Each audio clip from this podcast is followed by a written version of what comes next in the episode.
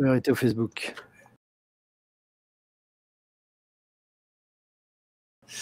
Alors, euh, nous allons commencer notre conférence avec Franck Katem. Ça va, Franck? Salut, bonjour tout le monde. Bonjour, Michel. Oui, ça va. Ça va bien. Alors, tout le monde qui nous écoute, bonjour à tous et à toutes. Nous sommes heureux de vous voir aujourd'hui en ce début d'été. L'été, c'est le 21 juin, donc en cette fin, en cette fin de printemps. Et puis, euh, tout le monde commence à avoir de plus en plus de sourire parce que le déconfinement euh, se fait de plus en plus. On est tellement heureux, Franck. Hein? On peut sortir maintenant. Euh, oui, oui. Il y a encore des gens qui se mettent en cage eux-mêmes, hein, emmitouflés dans des, les masques et tout. Oui, c'est ça, on en voit de. Il y a beaucoup de gens dans, la rue, et tout le monde a des masques. Les gens ont de l'air heureux d'avoir leur masque, ils sont contents, ils mettent des petits dessins sur le masque. ils sont... Ça va devenir une nouvelle mode. Ben oui, la mode, la mode du masque. Mais ce qui était, euh, ce qui était, ce qui était spécial ici, c'est qu'ils avaient justement voté une loi pour que les gens n'aient pas le visage couvert. Et, euh, et, là, maintenant, tout le monde a le visage couvert. le visage couvert, oui. C'est pas que le monde. Euh, on me dit ici de Jocelyne euh, qui me dit que ça bug. Est-ce que les amis, vous avez des problèmes, ceux qui nous écoutent, ceux qui sont sur le chat, est-ce que vous avez aussi ce problème où ça bug? Est-ce que ça bug au niveau du son? Est-ce que ça bug au niveau de la vidéo? Est-ce que ça bug? Euh? Dites-nous là. En tout cas, si vous euh, voyez, euh, si vous pouvez nous en dire un peu plus sur ce qui bug, si vous nous entendez bien ou non. Je vais regarder justement si j'ai mon bon micro. Oui, j'ai mon Yeti. Est-ce que c'est quand je parle, moi? Est-ce que c'est quand je parle? Parce que je n'ai plus la, je n'ai plus la fibre? Ah, moi je t'entends bien. Oui, euh, j'espère que ça va fonctionner normalement.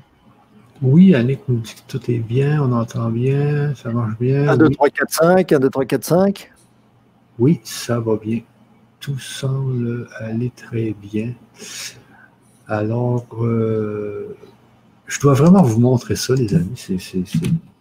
C'est juste que c'est rendu une folie. Je vais vous partager l'écran. Non, mais pour ce début de conférence, c'est fou. Euh, ça vient de passer sur la plus grande euh, chaîne de nouvelles du, Québec euh, qui s'appelle, qui se nomme TVA. TVA, quel joli nom. Oui, TVA, ouais, c'est pour les télévisions, nous, les nouvelles télévisions. je sais pas. Mais je vous montre ça, c'est trop fou. je suis en train de me demander si le monde n'est pas en train de devenir fou. Euh, donc, est-ce que c'est bien ça? Attends. Est-ce que c'est bien ça? Oui. Regardez-moi ça, ce qu'ils viennent de mettre à TVA. Donc, précaution pour du sexe sans contagion. Donc, port du masque pendant la relation. Limiter le nombre de partenaires éviter, éviter les baisers et le sexe oral, prendre une douche avant et après le couille, nettoyer toutes les surfaces que vous avez touchées. Ou le sexe autant que vous voyez, c'est vraiment TVA, là. C'est une folie, mais. bon, d'accord. Il n'y a qu'à interdire carrément toute relation et puis on n'en parle plus. Non, mais euh, ils sont fous, là, mais le monde est en train de devenir fou. Mais je, pense que je, je, pense que je rêve. Je pense que je suis dans un rêve. Hmm. Mais bon, continuons, euh, continuons nos conférences. Euh, bon, donc, euh, on, va, on, va aller, on va aller directement dans notre sujet, Franck. On va aller directement dans ce sujet du karma. Annulez votre karma.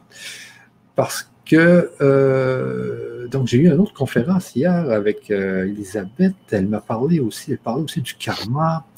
Alors, le karma, c'est vraiment comme elle, expliquait ça, c'était comme c'est comme une, euh, un disque mémoire, une petite euh, un, USB mémoire euh, qui garde la mémoire de toutes nos autres vies et c'est un peu c'est négatif un peu tout ça, ce qui est dans cette carte mémoire là, qui est du karma et on doit réussir à s'en débarrasser. Et c'est ce qui est compliqué souvent, c'est se débarrasser de ces, de ces mémoires du passé, de ces choses qui nous, euh, qui nous parasitent un peu. Ça nous emmène aussi dans des émotions souvent qui euh, sont négatives parce que ça remonte par l'inconscient, ça remonte. Euh, qu'est-ce qu'il me dit ça? Oh purée, Michel, c'est psyché le fond d'écran. c'est quoi ton fond d'écran? Je ne vois pas moi pour l'instant. Ah oui, c'est magnifique. Avec les. Le Big Bang de Michel. oh, ben j'essayais lui ce, ce, soir pour voir ce que ça donnait. Bon. à, tourner en, en, rotation synchronisée tout à l'heure. Ouais, ouais, c'est ça. Ici, il y a Sandrine qui dit faut, faut, euh, Franck, faut-il éviter la fibre par rapport à la 5G ben Justement, euh, on voit que tu n'as pas la 5G et que tu réussis à bien parler sur cette conférence sans problème. Hein. Euh, oui, parce que. oui, je n'avais pas fait le lien entre la fibre et la 5G, j'avoue. Ouais. Ici, Annick nous dit si tu as, mal aux yeux, Franck, n'hésite pas à mettre tes lunettes. Merci. Il s'inquiète de moi, c'est gentil. Je vous aime. Ok, donc euh, si c'est trop euh, psychique, là, mon fond d'écran, je peux le changer, les amis. Dites-moi là, sur le, chat, j'en ai plein que je peux mettre. J'adore me mettre plein de fonds d'écran. Je m'en mettrai la prochaine fois, tu vas voir ça un peu. je peux me mettre ça, je peux me mettre ça, gars. je suis là. Bon, je vais garder le là, là. Ah, donc, euh, allons-y avec notre, euh, notre conférence, Franck, parce que je ne sais pas pourquoi, aujourd'hui, tout va bien. Ah, c'est bizarre, alors tout va bien? Non, non, mais tout va, tout, tout va bien dans, dans, tout ce qui va mal. Alors, dans ce temps-là, on est heureux. Alors, allons-y, Franck, avec euh, le début de cette conférence. Parlons un peu de, du, du karma. C'est quoi exactement? Ce karma qui nous suit? Est-ce que c'est vraiment comme une carte mémoire là, qui est insérée dans notre, dans notre inconscient et qui nous pourrit la vie?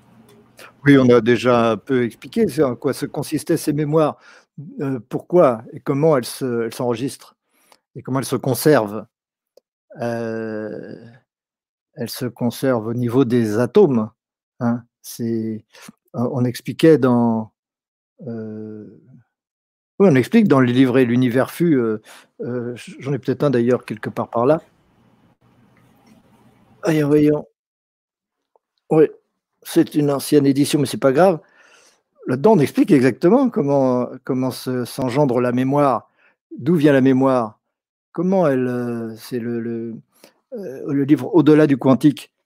La mémoire, elle s'enregistre au niveau des atomes, au niveau des positions des particules atomiques euh, les unes par rapport aux autres, puisque dès l'instant qu'une euh, énergie, toute énergie de toute façon, donc toutes les influences qu'on peut recevoir sont des influences énergétiques, chaque fois qu'une euh, énergie est intégrée, elle est intégrée où? Bah, Au niveau des atomes, puisque la totalité de l'esprit est sous forme atomique. Il n'y a pas d'esprit qui ne soit pas sous forme atomique. L'atome, c'est la forme naturelle de l'esprit. On l'explique dans ce livre, donc. On t'explique qu'il ne faut pas s'imaginer qu'il y a l'esprit d'un côté, la matière de l'autre, et que l'esprit c'est très subtil et que la matière c'est très très lourd, pas du tout. L'atome, la matière, entre guillemets, puisque c'est pas de la matière, évidemment c'est de l'esprit, mais l'atome c'est simplement le mode de fonctionnement de l'esprit. L'esprit ne peut pas fonctionner autrement que sous forme atomique. C'est pour ça qu'on dit que l'esprit crée la matière. En réalité, l'esprit ne crée pas la matière. L'esprit est la matière. Tel est l'esprit, telle est la matière, tout simplement. C'est automatique, c'est immédiat. Et qu'est-ce que c'est que cette euh, mémoire? Eh bien, c'est les, modifications qu'il peut y avoir au niveau des positions des particules les unes par rapport aux autres. C'est-à-dire que, euh, euh, prenons un exemple, pendant un certain temps, une particule qui, qui, euh, euh, qui tourne dans le plan de l'écliptique, toujours. Hein. Il n'y a aucune particule qui tourne euh, vers les équateurs et tout, comme on l'explique en physique. Il peut y avoir des, des, électrons dans tous les sens dans les atomes, mais ce n'est pas vrai du tout. Tous les atomes tournent dans le plan de l'écliptique du, du, noyau. qui n'est pas une association de particules, mais qui est une seule particule attractive et répulsive, un aimant complet, comme toutes les particules d'ailleurs, sont tous des aimants complets, qui ont tous des tailles et des, des, compositions différentes. Euh, et donc, tous ces, euh, ces particules, bon, tant qu'on ne les perturbe pas, elles vont avoir leur mouvement. Dès l'instant qu'on les perturbe, elles ne peuvent intégrer cette influence énergétique que en accélérant leur mouvement de rotation sur elles-mêmes ou en, et aussi en s'éloignant. C'est les deux façons qu'il peut y avoir d'intégrer de, les, excès d'énergie pour se débarrasser justement des excès d'énergie. Mais une fois que cette action a été produite, la particule ne sera plus jamais au même endroit où elle aurait été s'il n'y avait pas eu cette intervention énergétique, bien sûr. Donc, euh, en, permanence, il y a tout le temps des interventions énergétiques, des influences de partout, on en reçoit tout le temps, tout le temps et on en vit émotionnellement en particulier, ce sont surtout nos émotions qui ont cette action directe et immédiate et automatique sur notre vie physique. Donc chaque fois qu'il y a une modification, eh bien l'atome enregistre donc une nouvelle, des nouvelles positions au niveau des, différentes particules qu'il compose, et cela constitue une mémoire. Et cela ne concerne pas tous les atomes, ça concerne un certain nombre d'atomes, plus ou moins selon, les, selon la, puissance énergétique de ces influences. Mais Franck, avant, que, avant de continuer, je, voudrais bien comprendre ce que tu viens de nous dire. Euh, parce que les amis, c'est tout le temps important de bien comprendre. Hein. L'hyperrationalité, c'est toujours ça va toujours être votre base en spiritualité parce que ça va toujours être euh, la référence. Donc, quand vous parlez de spiritualité à quelqu'un, si vous n'avez pas l'hyperrationalité, euh, ils vont toujours penser que vous êtes un perché ou je ne sais pas quoi. Donc, c'est important de bien comprendre ce que Franck nous dit aujourd'hui. Donc, l'esprit, déjà, c'est la, constitution des atomes. C'est ce que tu nous dis. C'est la façon que les atomes sont positionnés, quoi. L'esprit, il n'y a que ça. Il n'y a jamais que l'esprit, il y aura toujours que l'esprit. Simplement, l'esprit est euh, par nature continu, mais il ne fonctionne que sous forme discontinue. Et les particules atomiques, c'est la discontinuité de l'esprit. C'est le fait que l'esprit se croit euh, séparé, euh, se croit en, paquet d'énergie séparé par du vide, alors qu'en réalité, il n'y a jamais de séparation et il n'y a jamais de vide. C'est toujours de l'énergie, c'est toujours la même énergie. Donc, il y a une continuité qui se vit sous forme discontinue. Et notre vie, elle est discontinue. Il y a la vie, il y a la mort, il y a la vie, il y a la mort, il y a la vie, il y a la mort. C'est aussi continuité de l'esprit. Et pourtant, c'est une continuité puisque la conscience, elle, elle est éternelle et qu'elle perdure au travers de toutes ces incarnations. OK, OK. Ben là, là, il y a la conscience et là, il y a, notre esprit qui est discontinu par ce phénomène des, atomes qui, qui, sont discontinus.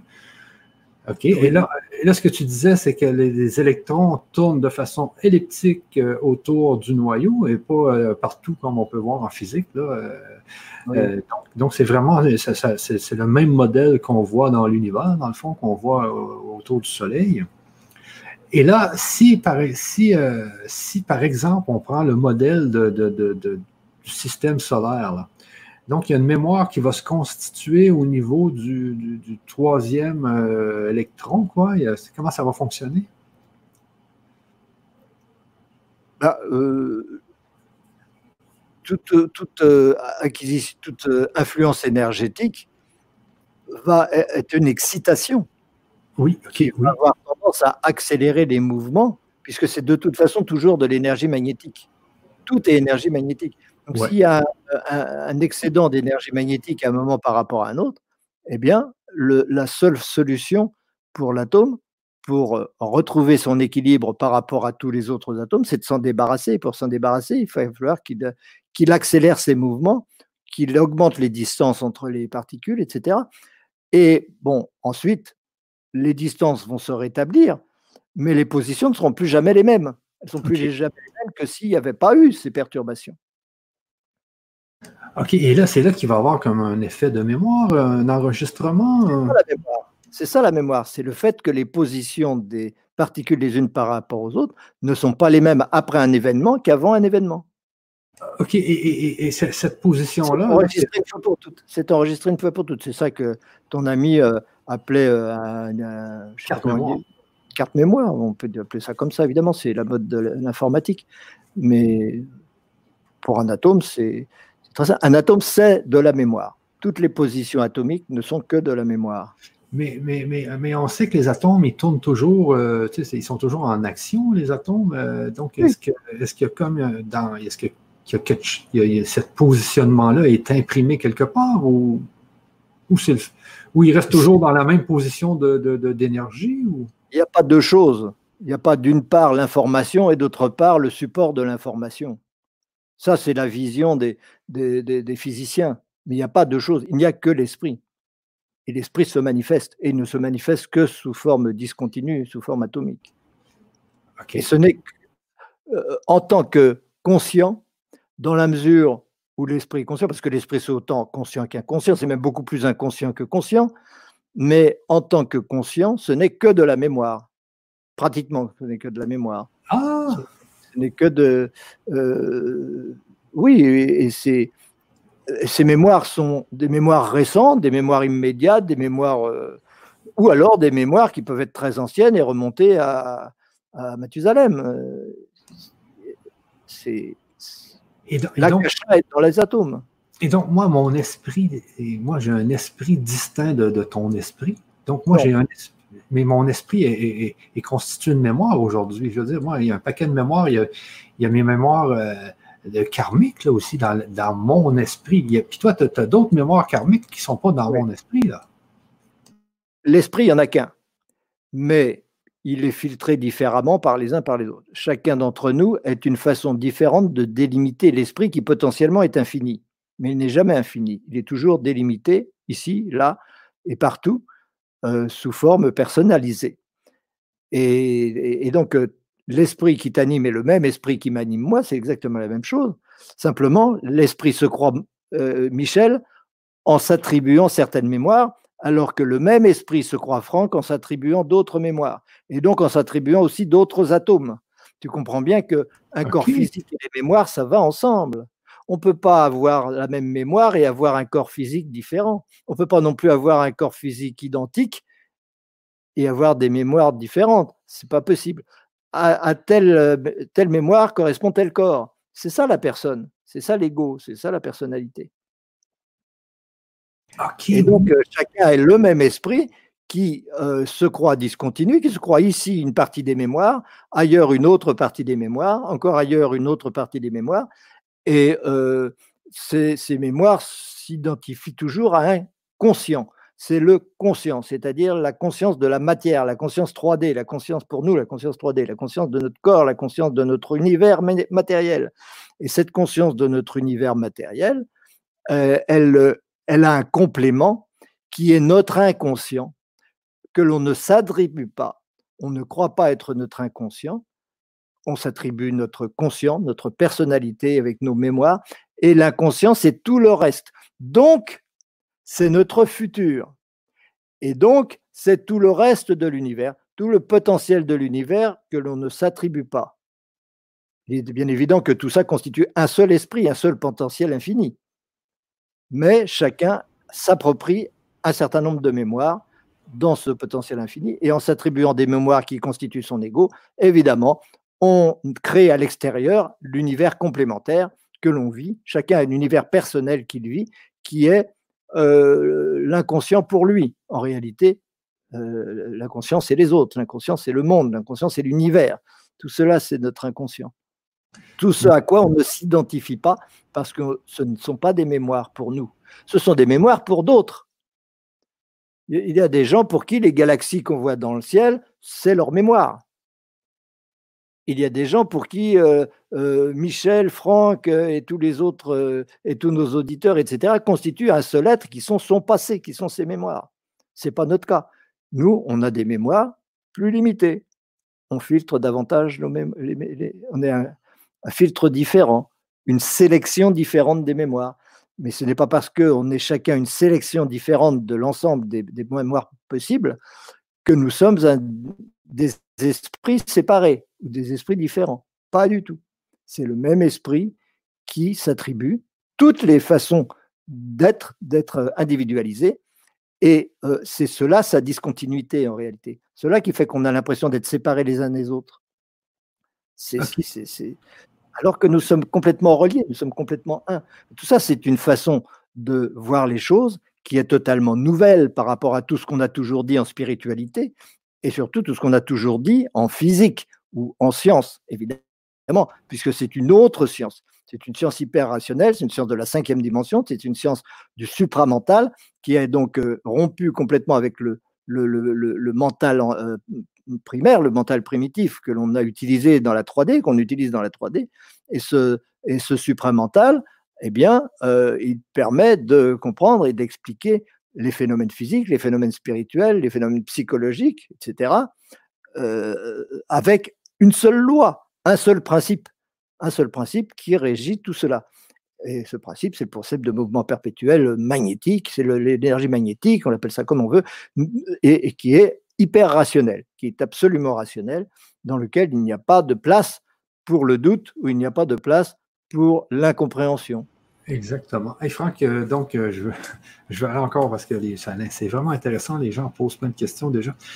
Euh, donc, moi, je suis un, un concentré de mémoire. Toi, tu es un autre concentré de mémoire, OK? On est d'accord avec ça? On peut le dire comme ça.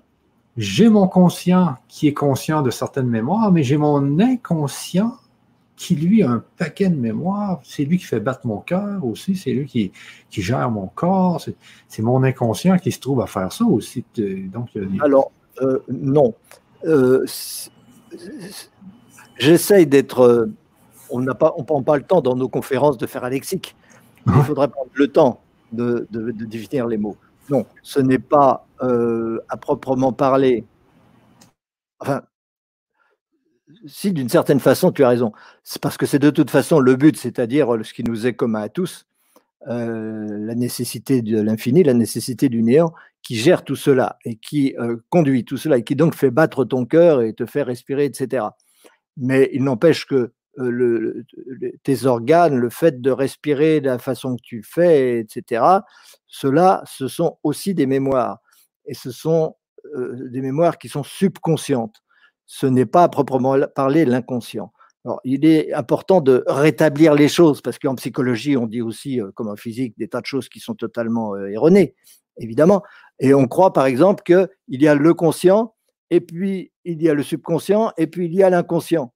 Alors que non, pas du tout. Il y a le conscient qui est entre le subconscient et l'inconscient. Le conscient, c'est la limite, c'est pour ça qu'il est conscient d'ailleurs, sinon il ne serait pas conscient. La limite entre le subconscient, c'est-à-dire toutes les mémoires, et l'inconscient. Ce qui est vrai qu'on dit en psychologie, c'est que le subconscient peut être rendu conscient, et c'est vrai.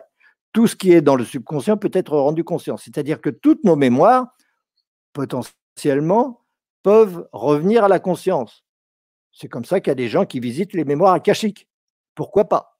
C'est possible. C'est rare, c'est difficile, c'est un peu compliqué, c'est pas naturel. On ne fait pas ça habituellement. On n'a pas besoin de revivre des mémoires qui remontent très très loin. Ce n'est pas du tout notre préoccupation. Mais on peut. Ça peut tout le subconscient peut devenir conscient. Par contre, l'inconscient, lui, c'est autre chose. L'inconscient, c'est le futur, c'est pas le passé.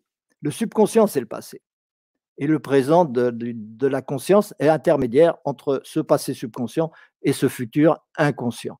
Et en réalité, notre futur, c'est l'univers que nous vivons à l'extérieur de nous-mêmes, qui n'est pas indéfini, parce que euh, le fait d'avoir, de s'attacher à certaines mémoires, le fait d'avoir un certain euh, subconscient, nous implique de ne percevoir de notre inconscient que certaines vibrations et non d'autres, et donc de vivre un univers défini que nous ne comprenons pas en général comme notre futur, mais pourtant qui est notre futur. Parce que euh, l'acte de conscience consiste à intégrer, à intégrer le monde extérieur. On passe notre temps à devenir de plus en plus infini, c'est-à-dire à intégrer des expériences par rapport à ce monde extérieur qui est notre futur, qu'on doit intégrer. Lorsqu'il est intégré, ça devient du passé. Et donc tout ce qui nous est extérieur, c'est notre avenir c'est des choses que nous sommes là pour aimer.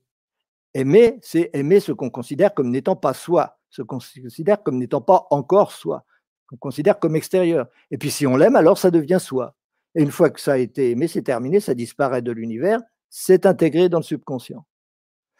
Et, mais ce n'est pas, ça ne, évidemment pas indéfini, ce n'est pas euh, comme ça euh, euh, sans forme. C'est bien précis au contraire, parce que mon ego est bien précis, parce que c'est un certain nombre de mémoires bien précis qui fait que je filtre le reste du potentiel infini d'une certaine façon et pas n'importe comment. Donc je vis un univers personnel qui correspond très exactement à, mon, à, ma personnalité. Et c'est cet univers personnel avec lequel je suis en relation. Et donc, je suis là pour aimer, avec ou sans masque, avec ou sans gel, hydroalcoolique. En tout cas, je suis là pour l'aimer et pour l'intégrer le plus possible. N'est-ce pas? Euh, Donc, cette, euh, cette, euh, cet inconscient, en général, en psychologie comme en spiritualité, comme en science, on ne le considère pas du tout comme étant notre futur. Personne ne dit ça, mais c'est notre futur, évidemment. Et une fois que celui-ci est intégré, un autre futur prend sa place, un autre univers prend sa place, qui à nouveau est là pour être intégré, et ainsi de suite à l'infini. Et comme la conscience est éternelle, ça tombe très bien, euh, mais c'est inévitable.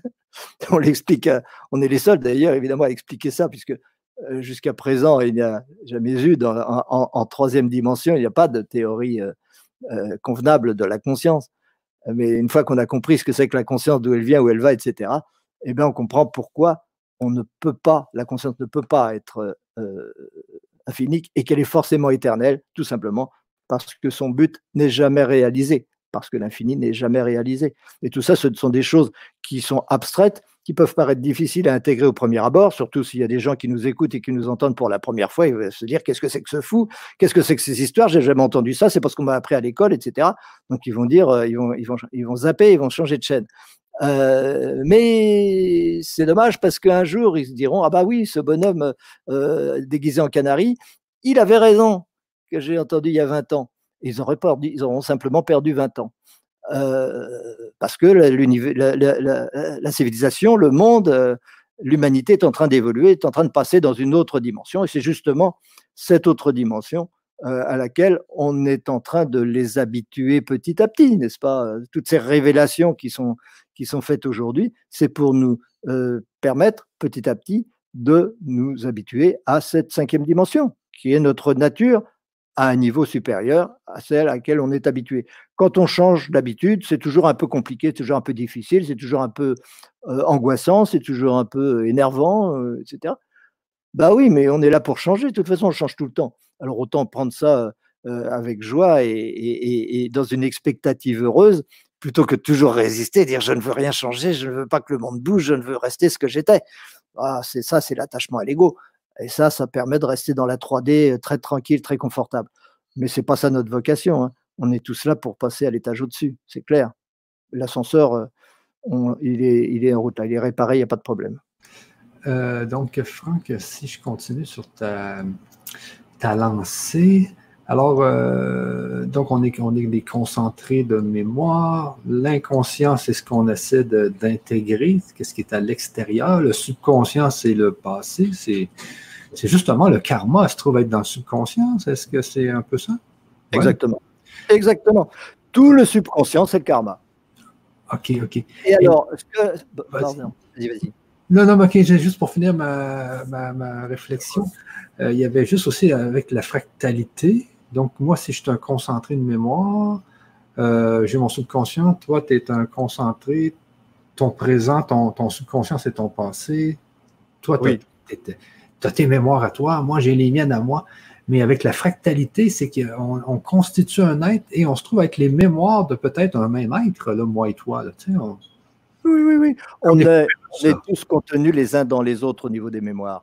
Euh, il y a peut-être un a les mémoires d'autres, de, de, quantité d'autres êtres et est contenu dans les mémoires de quantité d'autres êtres. C'est concentrique. Les, les, les, égaux sont concentriques. On a l'impression qu'ils sont séparés les uns des autres, mais pas du tout. Ils sont concentriques il y a un être absolu et tous les autres sont des portions différentes de cet être absolu.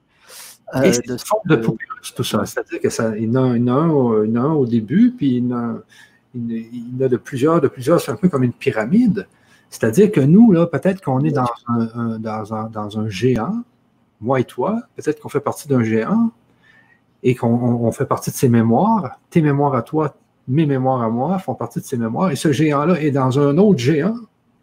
C'est absolument inévitable. C'est exactement ça, et c'est absolument inévitable. Maintenant, il ne faut pas s'imaginer ça euh, euh, de façon matérielle, c'est pas important. Euh, il faut comprendre simplement le principe. Ce ne sont pas vraiment des poupées russes au sens où ce sont des, corps ou des, vibrations qui s'intègrent les unes dans les autres, mais chacune contient toutes les autres. La plus grande contient toutes les précédentes, et encore une plus grande va contenir toutes les précédentes. donc voilà, c'est concentrique. L'ego est concentrique, est toujours concentrique pour tout le monde. Et c'est pour ça que c'est fractal, comme tu disais, parce qu'il n'y a pas de, coupure. Les coupures sont apparentes, c'est-à-dire qu'entre moi et toi, on a une séparation qui ne nous paraît pas du tout fractale, mais en réalité, entre toi et moi, il y a une infinité potentielle d'êtres qui ont été ou qui seront ou qui, euh, sont déjà et qu'on ne perçoit pas.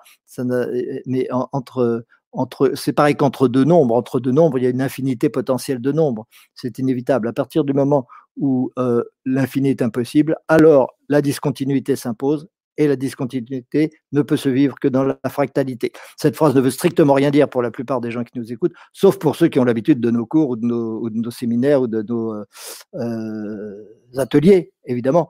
Et ceux qui ne les ont pas encore vécus les vivront bientôt et comprendront ça parfaitement et diront, mais bien sûr, évidemment, comme, comme l'inspecteur Bourrel, bon Dieu, mais c'est bien sûr, ça ne peut pas être autrement. Donc, pas, on ne peut pas rentrer dans tous les détails, euh, n'y rentre pas, bon, c'est pas grave. L'important, c'est de revenir un petit peu à notre sujet et de dire tout ça, c'est le karma, d'accord. Et il y a une chose que, euh, dans, dans, ton introduction, je me suis dit, ah, il y a un petit souci là, c'est de s'imaginer que le karma est négatif. Alors, que le karma soit vécu comme négatif par l'ego, c'est certain. C'est certain, puisque le karma euh, nous pousse, nous, nous euh, met en évidence nos besoins spirituels à un moment donné, et que ces besoins spirituels sont là pour nous faire évoluer vers l'infini. Donc changer. Or, le mental ne veut pas changer. Il veut défendre l'ego et que l'ego reste toujours ce qu'il est avec ses habitudes, qu'il ait toujours raison, qu'il soit toujours le même, qu'il est, etc. Donc, euh, il ne veut pas être mis en cause, l'ego. Mais le karma, il nous remet toujours en cause puisque ce que nous avons vécu n'est que le support de ce que nous avons à vivre. Donc nous avons à vivre des choses qui vont nous faire évoluer. Et donc ça, on n'aime pas, parce qu'on évolue. Et puisqu'on ne veut pas évoluer, eh ben on souffre.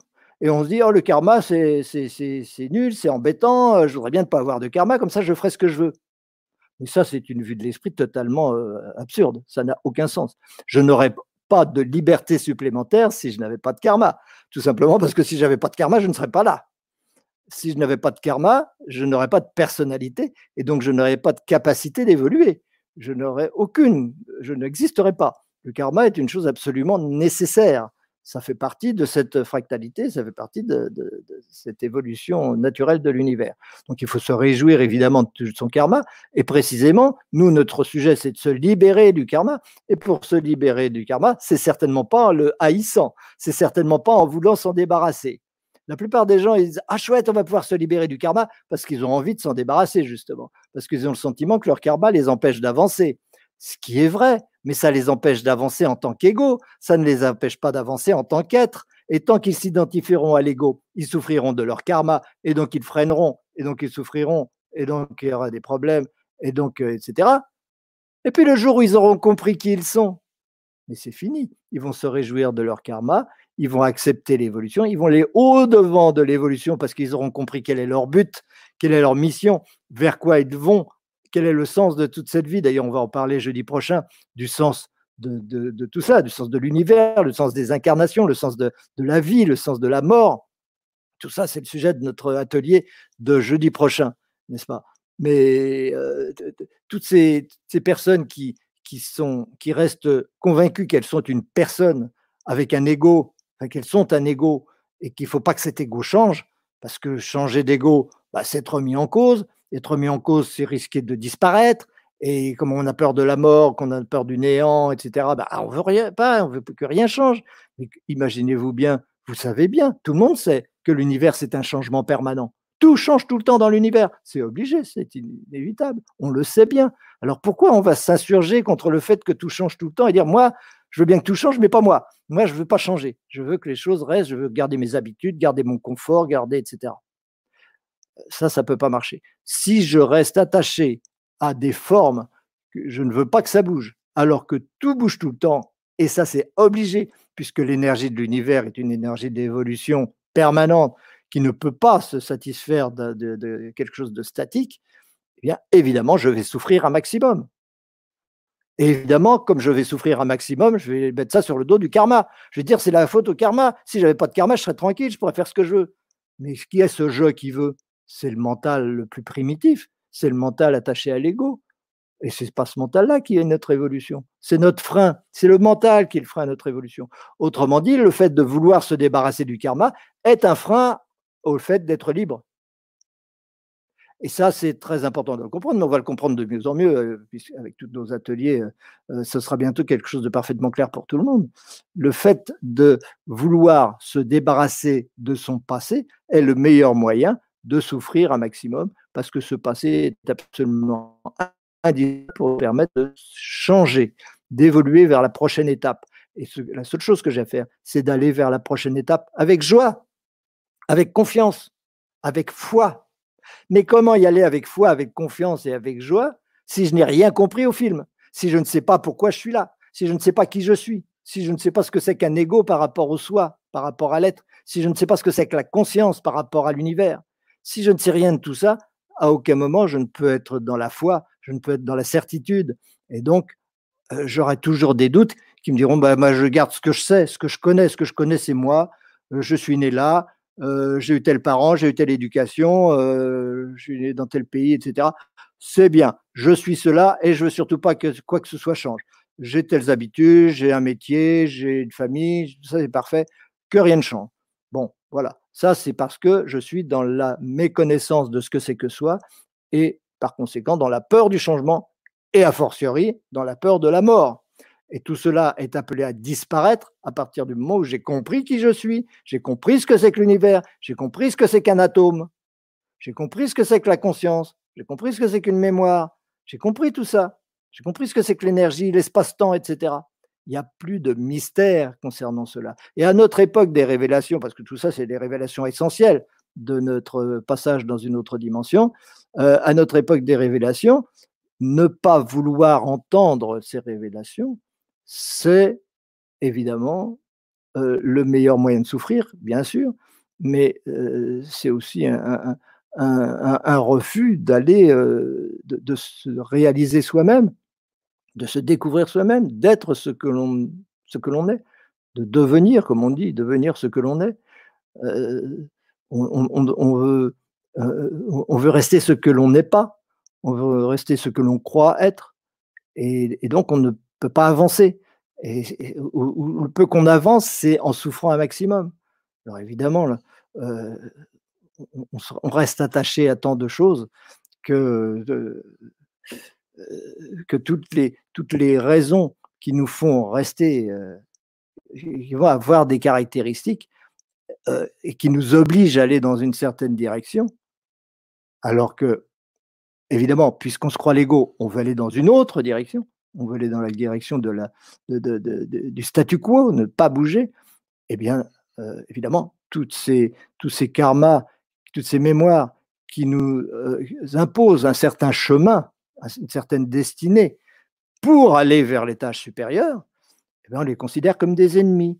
Si on les considère comme des ennemis, euh, un, on en souffre évidemment, deux, on n'est pas prêt de s'en débarrasser, parce que tant que je n'aime pas une chose elle se reproduit, elle reste là, elle insiste et elle finira par gagner.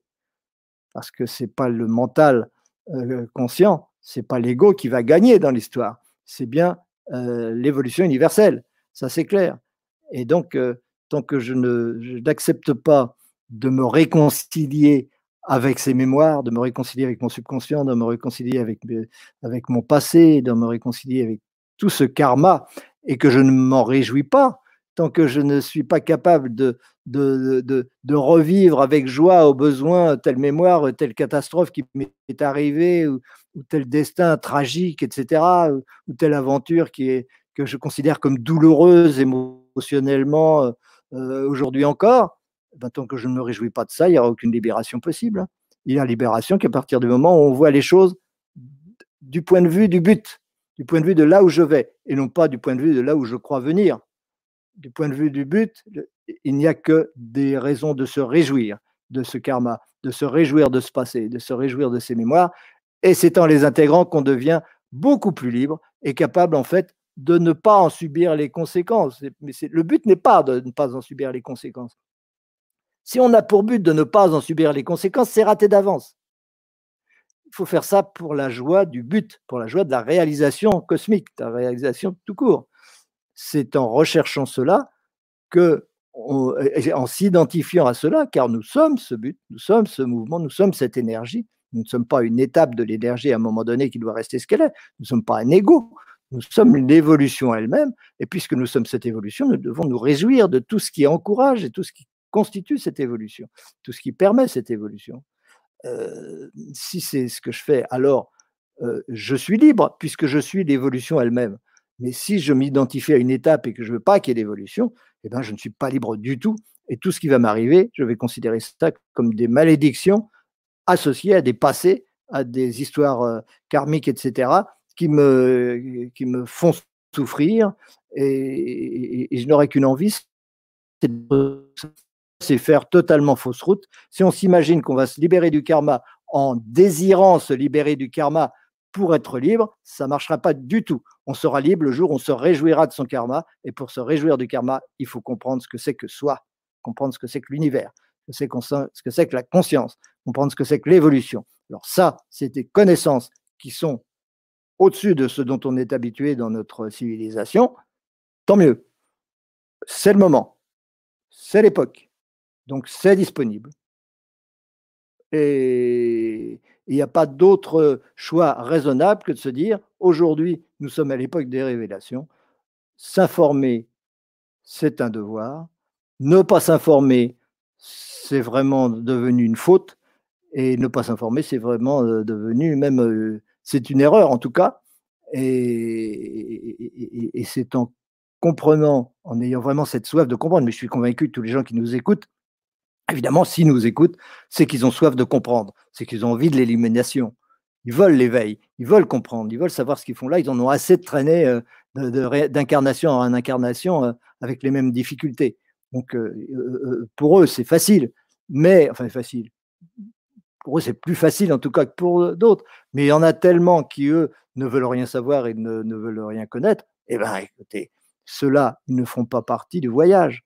C'est pas grave ce sera pour une autre fois.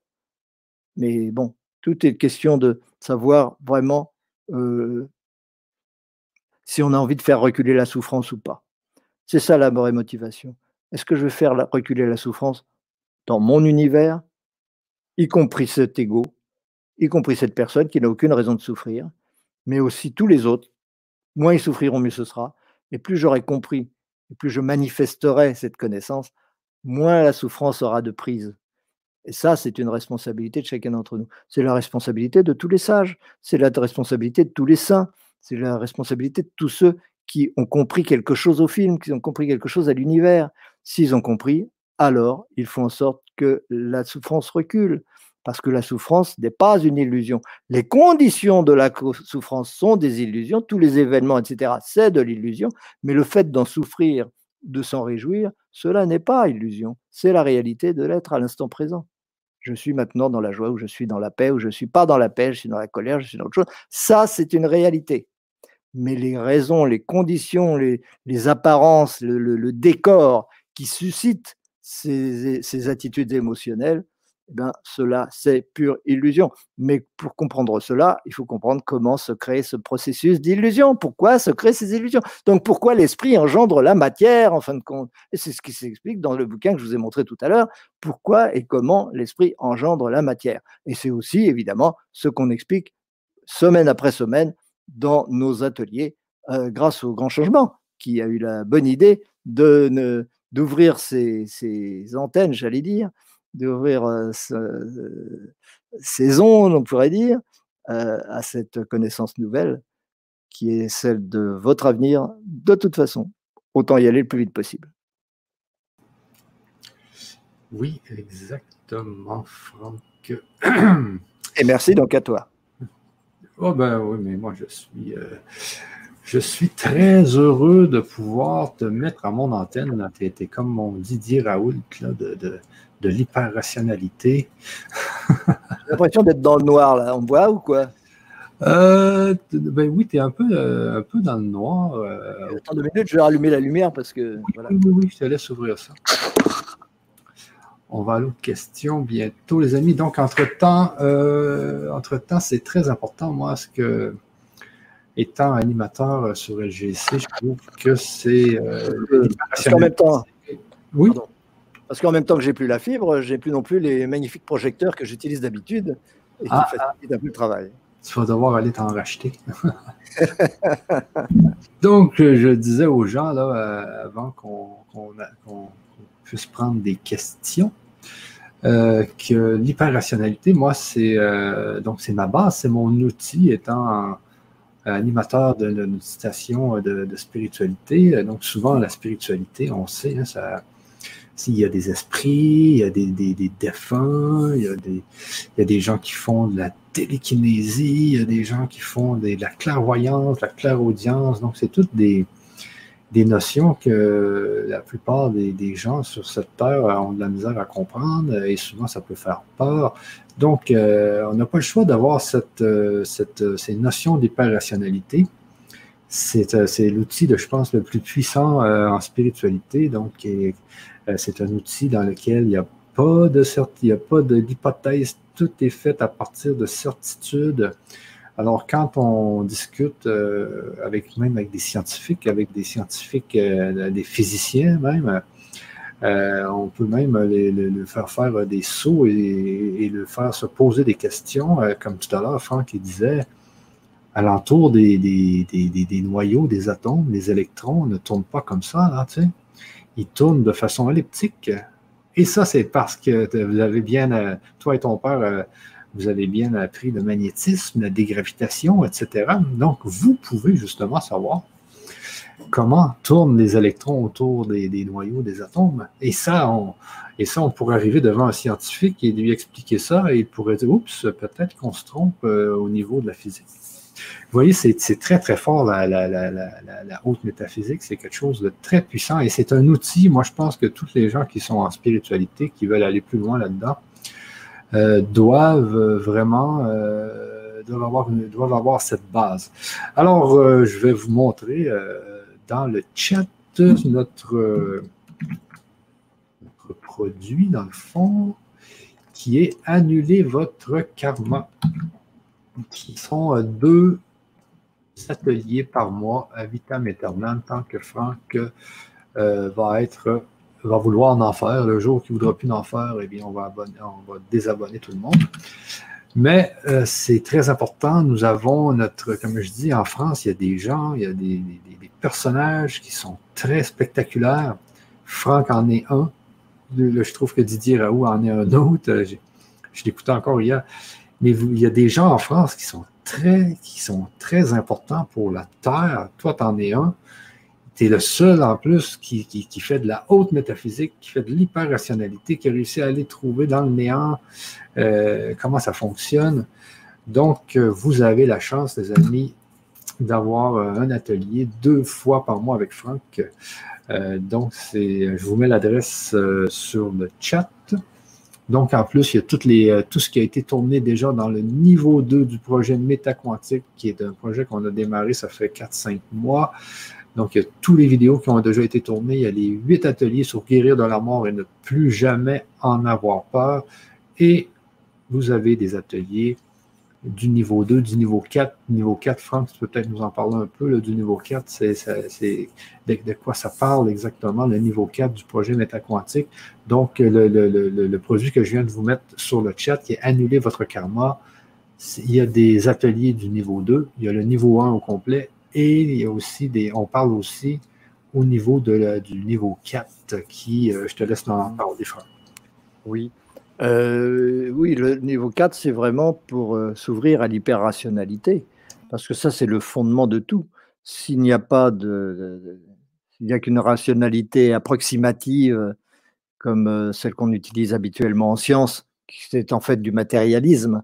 On confond rationalisme et matérialisme et on se trompe totalement, car la, vraie rationalité n'est absolument pas matérialiste. Au contraire, elle montre que tout est esprit, que tout est dans la conscience. Et, cela, c'est d'une importance capitale pour la suite. Donc, il est important d'avoir accès à ces principes de base de la connaissance qui sont des certitudes, effectivement, comme tu le disais, des certitudes inconditionnelles, c'est-à-dire des certitudes qui sont vraies toujours, partout et dans tout l'univers. Et vous pouvez aller sur n'importe quelle planète. Si vous apportez cette connaissance, ce sera reçu de la même façon parce que c'est la, c'est la vérité de, l'être et c'est la vérité de l'univers et de la matière. Et, tous, les, tous les spiritualistes de l'univers passent par là, forcément, à un moment donné. Ils sont, c'est, une, c'est une nécessité euh, absolue. Et, ça peut paraître prétentieux de le dire, mais c'est pas du tout prétentieux, ça ne m'appartient pas. C'est pas, le problème n'est pas là.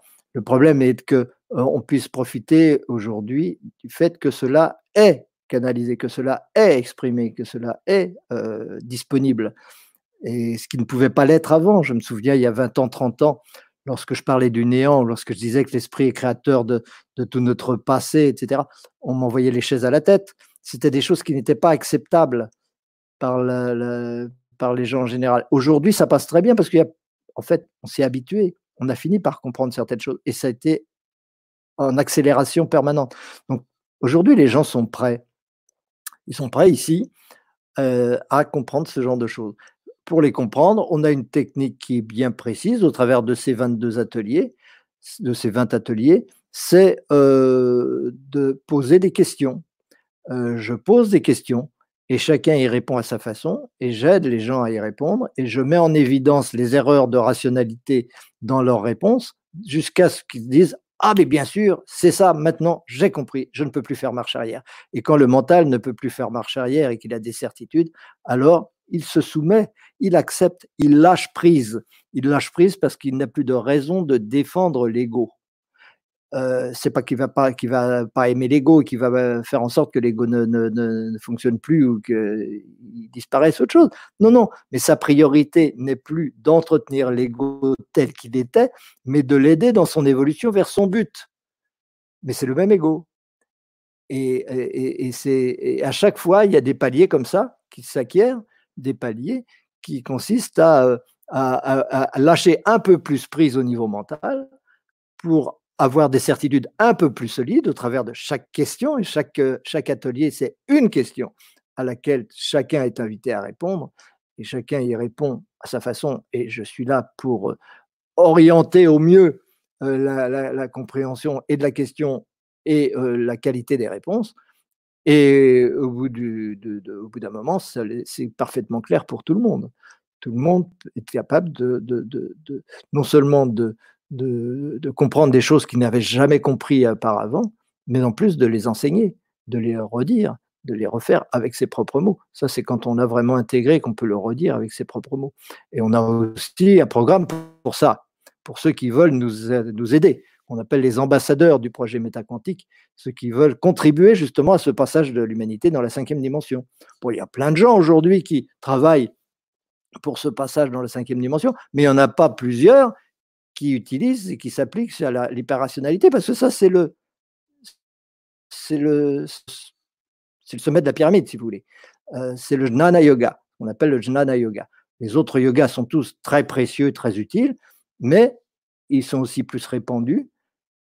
Euh, ils sont donc plus pratiqués par plus de gens, mais il y en a celui qui est euh, le, le, le, le, yoga final, euh, au niveau de l'éveil et du passage dans le supramental, donc c'est le Jnana Yoga. Euh, c'est ce que nous faisons.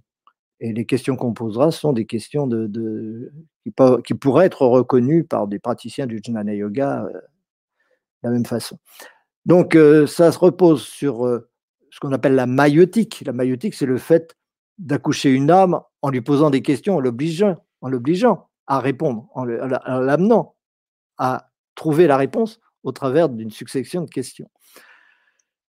c'est la méthode la plus efficace, évidemment, pour, pour comprendre et pour intégrer. Et, donc, cela permet à chaque fois d'apporter des éléments de connaissance très précis sur l'origine de l'univers, sur l'origine de la conscience, sur l'origine de l'être, sur l'origine de l'espace, sur l'origine du temps, la nature, de tout ça, la vie, l'existence, à partir du néant, bien sûr, sinon c'est pas, ce n'est pas une connaissance qui ne part pas du néant n'est pas une connaissance, tout simplement. Vous l'avez tous compris, de toute façon. Euh, on, peut, on, peut, croire ce, qu'on veut, on a le droit de croire à ce qu'on veut, mais ce n'est que lorsque le mental est confronté à une vraie compréhension en partant de rien, que là, il se dit Ah, d'accord, ça c'est solide, ça c'est du sérieux, et là, je ne ferai plus marche arrière. Je ne suis plus dans la simple croyance, je suis dans la connaissance, véritablement. C'est ça. Et c'est ça notre travail. Et ça, c'est notre travail du quatrième niveau donc, du projet métaquantique. C'est ça, puis c'est ce qui est très important de comprendre euh, dans ce que Franck est en train de vous dire, c'est qu'il n'y a, qu'une chose qui peut vous empêcher, euh, qui peut vous faire retourner en arrière dans votre foi. Si vous avez, par exemple, foi en, Dieu, foi en ci, foi en ça, foi en ce qu'il y a des énergies invisibles, intelligentes, il n'y a qu'une seule chose qui peut vous faire reculer, c'est le mental. Le mental peut se dire un matin, oh non, tout ça n'existe pas, euh, qu'est-ce que je fais là? Et l'important, c'est justement d'avoir euh, cette hyper-rationalité pour dire au mental, euh, ah, parce que chaque atelier, c'est une prise de conscience. Hein. Donc, chaque prise de, de, conscience va venir solidifier le fait que le mental ne pourra plus reculer par rapport à, par exemple, qu'il y a des énergies invisibles, ben, on sait que dans le, système de mémoire, Franck nous l'expliquer, dans le niveau 4, c'est expliqué euh, beaucoup plus en détail comment fonctionnent les mémoires. même quand on meurt, les mémoires restent, restent dans les atomes de toute façon. Alors, c'est pour ça qu'un défunt peut venir vous parler parce que le système atomique est resté à son. le système atomique des mémoires est resté en place. Donc, euh, il, peut, euh, il peut venir vous, parler. C'est pour ça qu'il y a des médiums qui sont capables. Euh, donc, il y a toutes sortes de, toutes sortes de choses comme ça dans l'hyperrationalité qui font qu'on n'a plus besoin de se dire est-ce que ça existe vraiment, est-ce que ça n'existe pas? C'est vraiment ça l'avantage de l'hyperrationalité. C'est une philosophie extrêmement puissante qui, que, que Franck a développée. Euh, c'est sûr à partir de d'autres, de d'autres choses, mais euh, tu as réussi, toi, Franck, à en faire, euh, en faire ce que tu nommes aujourd'hui la haute métaphysique. Oui, oui. bon, de toute façon, l'humanité évolue. Donc il est normal qu'il y ait de nouvelles choses et que petit à petit on avance. On ne va pas rester éternellement avec les vieilles métaphysiques de nos grands-parents, de nos arrière-grands-parents, de celles qu'on apprenait, qu'on apprend en fac de philosophie. Euh, c'est dépasser tout ça, évidemment. Pas tout. Il y a des choses excellentes, évidemment, mais je veux dire, euh, euh, l'évolution ne peut pas s'arrêter. L'évolution continue toujours. Alors, il faut, il faudrait pas s'imaginer que cette hyperrationalité va faire violence au mental. On n'est pas là pour détruire le mental, on n'est pas là pour lui faire mal. On est là pour le révéler. C'est-à-dire que au lieu qu'il se trompe sur lui-même et sur ses missions et sur ses fonctions, on lui met en évidence ce pourquoi il est fait. Et ce faisant, il est ravi, n'est-ce pas? Le mental est, ravi de devenir le supramental. Ce n'est pas le mental qui va mourir au profit du supramental. Il va devenir lui-même le supramental parce qu'il aura compris qui il est, il se sera ouvert à d'autres choses et il en est heureux, il en est ravi. Euh, c'est pas parce que jusqu'à présent il défendait l'ego bec et ongle que le jour où il a compris que sa mission était autre, qu'il va être triste, pas du tout. Il est très content que sa mission soit autre parce que de toute façon, c'est ça aussi qui va apporter la félicité à l'ego. Et le soi, l'être euh, profond que nous sommes, euh, a pour mission d'apporter la félicité à l'ego, entre autres. Mais la félicité de l'ego n'est pas le pur plaisir immédiat et normal et habituel et, répétitif euh, auquel on pense généralement. Non, non. Euh, l'illumination est un plaisir de l'ego. Il ne faut pas croire le contraire. Ce n'est pas une disparition de l'ego. Oui, ben justement, c'est ça. Moi, c'est ce que j'ai. C'est le plaisir que j'ai. Moi, j'ai J'ai tes livres ici à la maison, puis j'ai toujours hâte d'avoir un moment pour réussir à en lire un ou, euh, ou écouter. j'ai aussi le niveau 4 là, que je peux écouter. Donc, euh, c'est des, des, livres audio aussi qui ont été faits. Il y a les livres écrits, il y a des livres audio. Et euh, c'est merveilleux parce que juste, ben, souvent, il y a des gens qui me disent Ah non, les, même en spiritualité, il y a des gens qui disent Ça n'existe pas, les anges, ça existe. Ils ne peuvent pas nous parler, ils peuvent si. Mais si on y va dans l'hyper-rationalité, on s'aperçoit qu'il y a quand même une cinquième dimension, mais il y a une cinquième densité. C'est important parce qu'il y a deux concepts en hyper-rationalité. Il y a la densité aussi. Donc, nous, on est au niveau de la 3D, on est des hommes, on est en matière. Mais euh, quand on évolue assez, on, est, on, peut, on peut se réincarner dans ce, qui est, dans, ce que, dans ce que tu nommes la cinquième densité. Donc, on a des corps beaucoup plus subtils.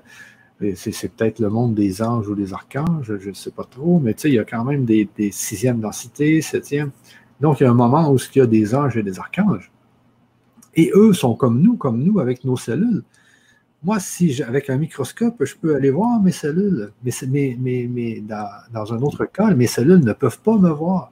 Tu sais, c'est de, de l'hyper-rationalité, ça. Tu sais, c'est déjà des, prises de conscience comme ça. Tout euh, euh, crescendo qu'on prend. Et euh, donc, si moi, je peux, avec un microscope, voir mes cellules, logiquement, c'est qu'un ange qui est dans une sixième densité, qui est beaucoup plus grand, peut lui aussi me voir avec un microscope. Et moi, je ne peux pas le voir, je suis comme la cellule. Et voilà, c'est de la logique, tu vois. et c'est cette logique-là qui fait qu'après ça, le mental, il ne peut plus dire Ah, c'est impossible, telle chose. Non, là, le mental se dit OK, oui, oui, OK, c'est très possible que cet ange-là, cet archange-là, ou je ne sais pas quoi, peut communiquer avec moi, tu sais, par euh, une genre de télépathie. Comme moi, je peux communiquer avec mes cellules. Je peux dire, moi, je vous aime, les cellules de mes mains, je vous aime. Les cellules de mes poumons, je vous, tu ils peuvent m'envoyer de l'amour. Moi, je peux envoyer de l'amour à mon corps. Je peux envoyer de l'amour parce que mon corps est fait de vie. Tu sais, je suis construit de vie. Mes cellules sont vivantes, mes organes sont vivants. Donc, je peux envoyer de l'amour à toutes ces, cellules-là, à, toutes, tous mes organes. Je peux leur envoyer de l'information. Je peux leur dire, attention, le COVID arrive, c'est telle sorte de virus. Tu vois, c'est ce qui est intéressant. Et l'ange peut faire la même affaire avec moi. Parce que lui peut se dire que si la Terre est détruite, ben, ça va peut-être nuire à ses, à ses, poumons à lui. Je ne sais pas, moi, s'il y a des organes ou quoi que ce soit. Donc, lui, il s'organise pour que nous, les hommes, euh, on ne fasse pas éclater la Terre avec une bombe nucléaire. il peut nous envoyer des informations. Et, tout ça, c'est logique avec l'hyper-rationalité. Tu vois, c'est que c'est plus un monde de, de, de, de dessin animé. Euh, c'est logique, c'est ça, c'est ça l'hyper-rationalité. Et donc, quand on est ancré là-dedans, on est sûr de quoi on parle. On n'est plus, euh, on plus perché sur un arbre à dire n'importe quoi. Bon, mais souvent, euh, je ne veux pas dire qu'on est perché sur un arbre, je ne veux pas dire que les gens qui n'ont pas d'hyperrationalité sont perchés. C'est que souvent, ils ont, la sensation, ils sentent, ils, ont, les ils ont les communications, et tout ce qu'ils n'ont pas, c'est la connaissance. C'est cette connaissance-là, cette hyperrationalité-là, de savoir qu'est-ce qui se passe exactement, parce qu'ils ont une communication avec, euh, avec un, ils ont un channeling, ils, reçoivent de l'information, ils sont capables d'avoir de la clairaudience, de la clairvoyance. Donc, tu vois, c'est ça qui est important, moi, je trouve, dans l'hyperrationalité, c'est le fait que l'on euh, bloque, qu'on fait en sorte que le, mental ne se pose plus de questions et maintenant on peut foncer. Parce que quand le mental se pose des questions, on ne peut plus foncer. On ne peut plus, on est bloqué par des têtes ben oui, têtes ben non, comme souvent tu dis. Donc, euh, c'est pour ça que c'est un outil extrêmement important et puissant. Et je vous remets l'adresse euh, sur le chat. Donc, vous avez toutes les vidéos, vous, avez, vous allez euh, justement faire de l'hyper-rationalité avec moi et Franck une fois par, deux fois par mois. Et vous avez déjà, je pense, c'est une vingtaine de vidéos d'ateliers qui ont déjà été passées, que vous allez pouvoir écouter tout l'été. Donc, il y en a pour des heures, il y en a pour, je pense, 80 heures. Là, il y en a énormément. Donc, sur ça, Franck, euh, est-ce que tu voulais dire d'autres choses sur annuler le karma? Parce que vu que le produit actuellement, c'est annuler le karma, euh, ça, on annule quoi exactement avant de passer aux questions? Là, ce qui change Ce n'est pas que le karma va disparaître. C'est notre relation à ce karma qui va changer. C'est le fait de pouvoir être libre parce que, à la limite, on n'aura plus besoin de vivre certains événements, étant donné que on sera capable d'avance de les accepter et de les aimer. À partir du moment où je suis capable d'aimer d'avance une situation qui doit se présenter dans ma vie parce que c'est les besoins spirituels que je manifeste en fonction de mes actes, de mes pensées, de mes paroles passées, euh, puisque c'est tout ça qui engendre mes besoins spirituels. Donc, c'est des besoins spirituels qui engendrent des événements. Si je suis capable de, de, de me réconcilier avec ces actes, ces pensées, ces paroles, ces situations que j'ai vécues euh, précédemment, eh bien, euh, je peux. et, quand j'ai compris qui je suis, c'est-à-dire où je vais, quelle est ma nature, quelle est ma mission en tant qu'être incarné, eh bien, je peux accepter tout cela et en l'acceptant d'avance, en en acceptant les conséquences d'avance, c'est-à-dire en me réjouissant d'avance, à l'avance de ce qui pourrait m'arriver, de ce qui devrait m'arriver si lorsque ce karma aura euh, fait son œuvre, eh bien, à la limite, je n'ai plus besoin de le vivre. Et donc, je ne le vis pas, parce que je ne vis que ce que j'ai besoin de vivre à un moment donné. C'est comme ça. On peut ne pas en être convaincu pendant un certain temps, mais un jour, vous en serez convaincu aussi, parce qu'il n'y a pas d'autre solution. Il n'y a pas d'autre rien d'autre qui soit cohérent. Alors bien souvent, on se dit, oui, avoir des certitudes, c'est bien beau, mais moi, je me méfie des certitudes. le doute, c'est quand même ça qui nous fait avancer, etc. Non. Pendant un certain temps, oui. Dans cette dimension, dans la quatrième dimension, oui. La quatrième dimension, c'est la dimension de la recherche. on commence à se poser des questions, mais aussi où on cesse de se poser des questions parce qu'on a trouvé les réponses. Et c'est ce qui va se passer, puisque à partir de la cinquième dimension, il n'y a plus de recherche, il n'y a plus de questions. Il n'y a que l'application, la mise en pratique de plus en plus, de plus en plus euh, parfaite de cette connaissance. Euh, on ne la remet plus en cause. Il n'est plus question de se demander pourquoi un atome tourne, pourquoi il y a la matière, qu'est-ce que c'est que le temps, euh, etc. Ça, c'est terminé. Ça fait partie de la quatrième dimension que vit l'être humain en particulier et qui dure un petit peu dans son évolution. Euh. C'est une période très, très, très, très précise et très courte de l'évolution de, l'être. voilà, voilà. Euh, donc, c'est ça, se libérer du karma, c'est se libérer de ces, de ces doutes, justement, se libérer de, de ces besoins spirituels qui cesse d'en être à partir du moment où je fais un avec la totalité de mon subconscient. Alors, il y a des gens qui utilisent des techniques de mémoire, de gestion des mémoires, de, thérapie brève, des choses comme ça, c'est très bien, c'est très utile. D'ailleurs, on a, a des modules aussi qui traitent de cela. Mais le plus fondamental, c'est au niveau de la compréhension de la genèse de ces mémoires et de la genèse de ces besoins spirituels que ça se situe. Et c'est là que ça devient solide. C'est là que, devient solide cette libération, n'est-ce pas Qui fait qu'on n'a plus besoin de s'incarner en tant qu'être humain. Sortir de la roue des incarnations, c'est la même chose. Il y a des gens qui se disent ah oui, mais il va falloir purger tout ce karma avant de pouvoir sortir de la roue des incarnations. Oui, si on se laisse aller, si on ne fait pas d'effort particulier d'ouverture, de, de, connaissance, oui, il faudra y passer.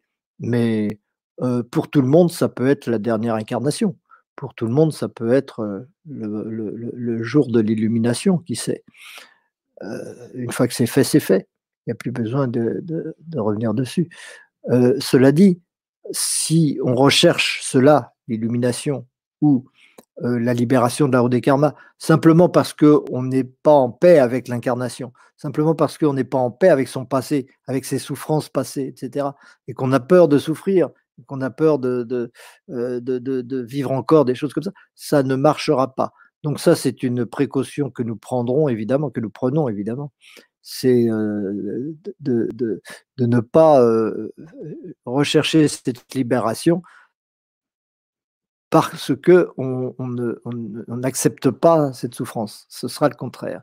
Ce sera en acceptant, en acceptant les conséquences et la, et la réalité de, ces, de, ces, de, ces, de ce qu'on a vécu et de ses besoins spirituels, c'est en reconnaissant cela avec un regard complètement nouveau que on s'en libérera et qu'on n'aura pas besoin de passer par ces événements et qu'on n'aura pas besoin de nouvelles incarnations, etc., pour, pour les vivre. C'est très simple comme principe. C'est très simple. Euh, la spiritualité, c'est la simplicité.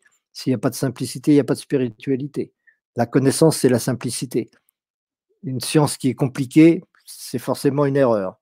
Bon, on sait bien à quel point sont compliquées les théories actuelles, quantiques et autres, auxquelles personne ne comprend rien et qui se, qui se catapultent les unes les autres, qui se contredisent les unes des autres, qui sont très, très euh, euh, euh, au niveau mathématique que peu de gens maîtrisent. Bon, bah, le simple fait de reconnaître cela permet de savoir que la vérité est ailleurs.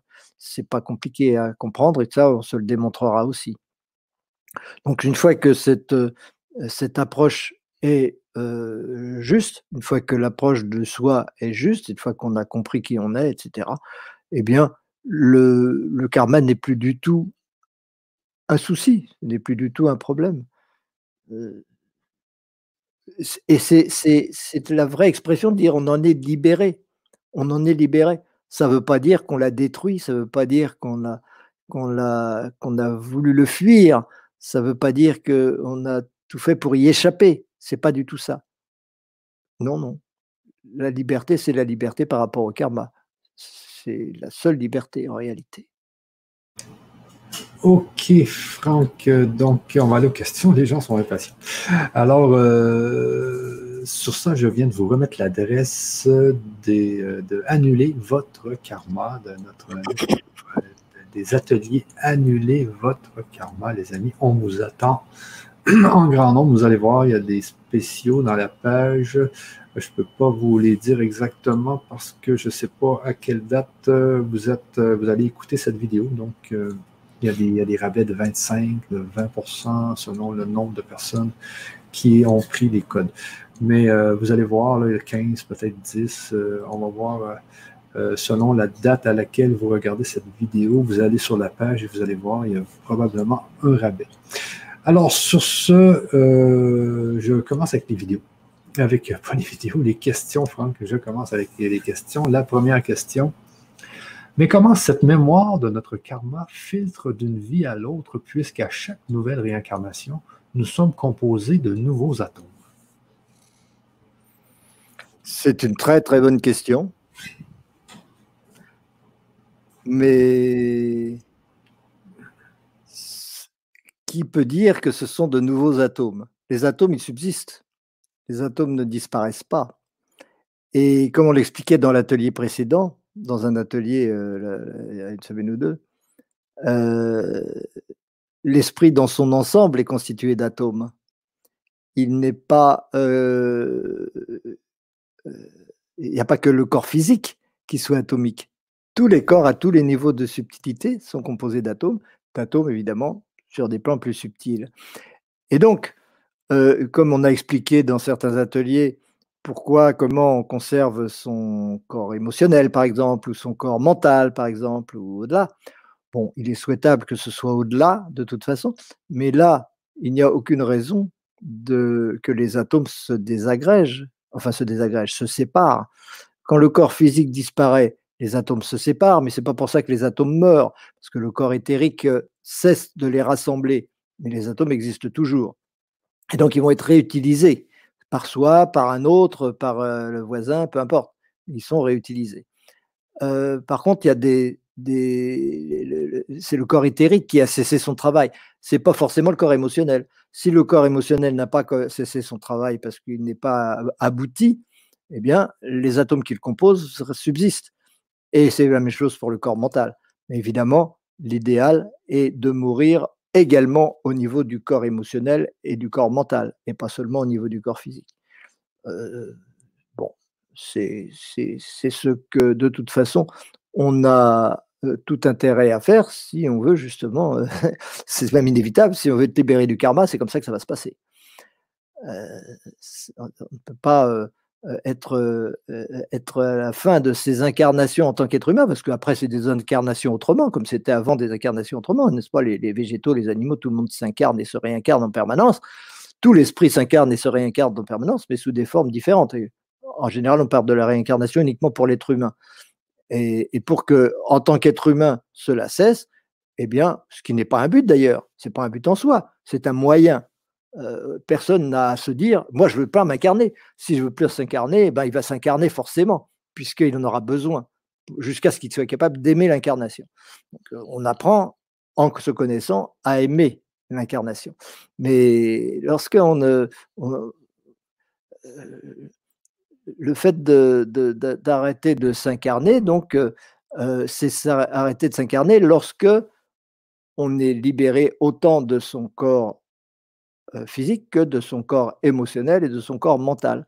C'est-à-dire que tout cela est abouti, tout cela est arrivé au maximum de ce qu'il avait besoin de, vivre, toutes les expériences qu'on avait besoin de, d'expérimenter, quoi, de vivre. Et dans ce cas-là, euh, si, si ça a été bien géré, eh bien la mort se fait dans des bonnes conditions et euh, la, réincarnation en tant qu'être humain n'est plus nécessaire. Ce qui ne veut pas dire qu'elle soit impossible.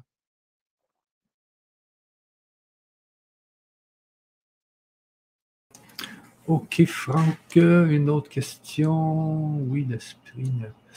Euh, on me dit que l'esprit n'est pas l'âme.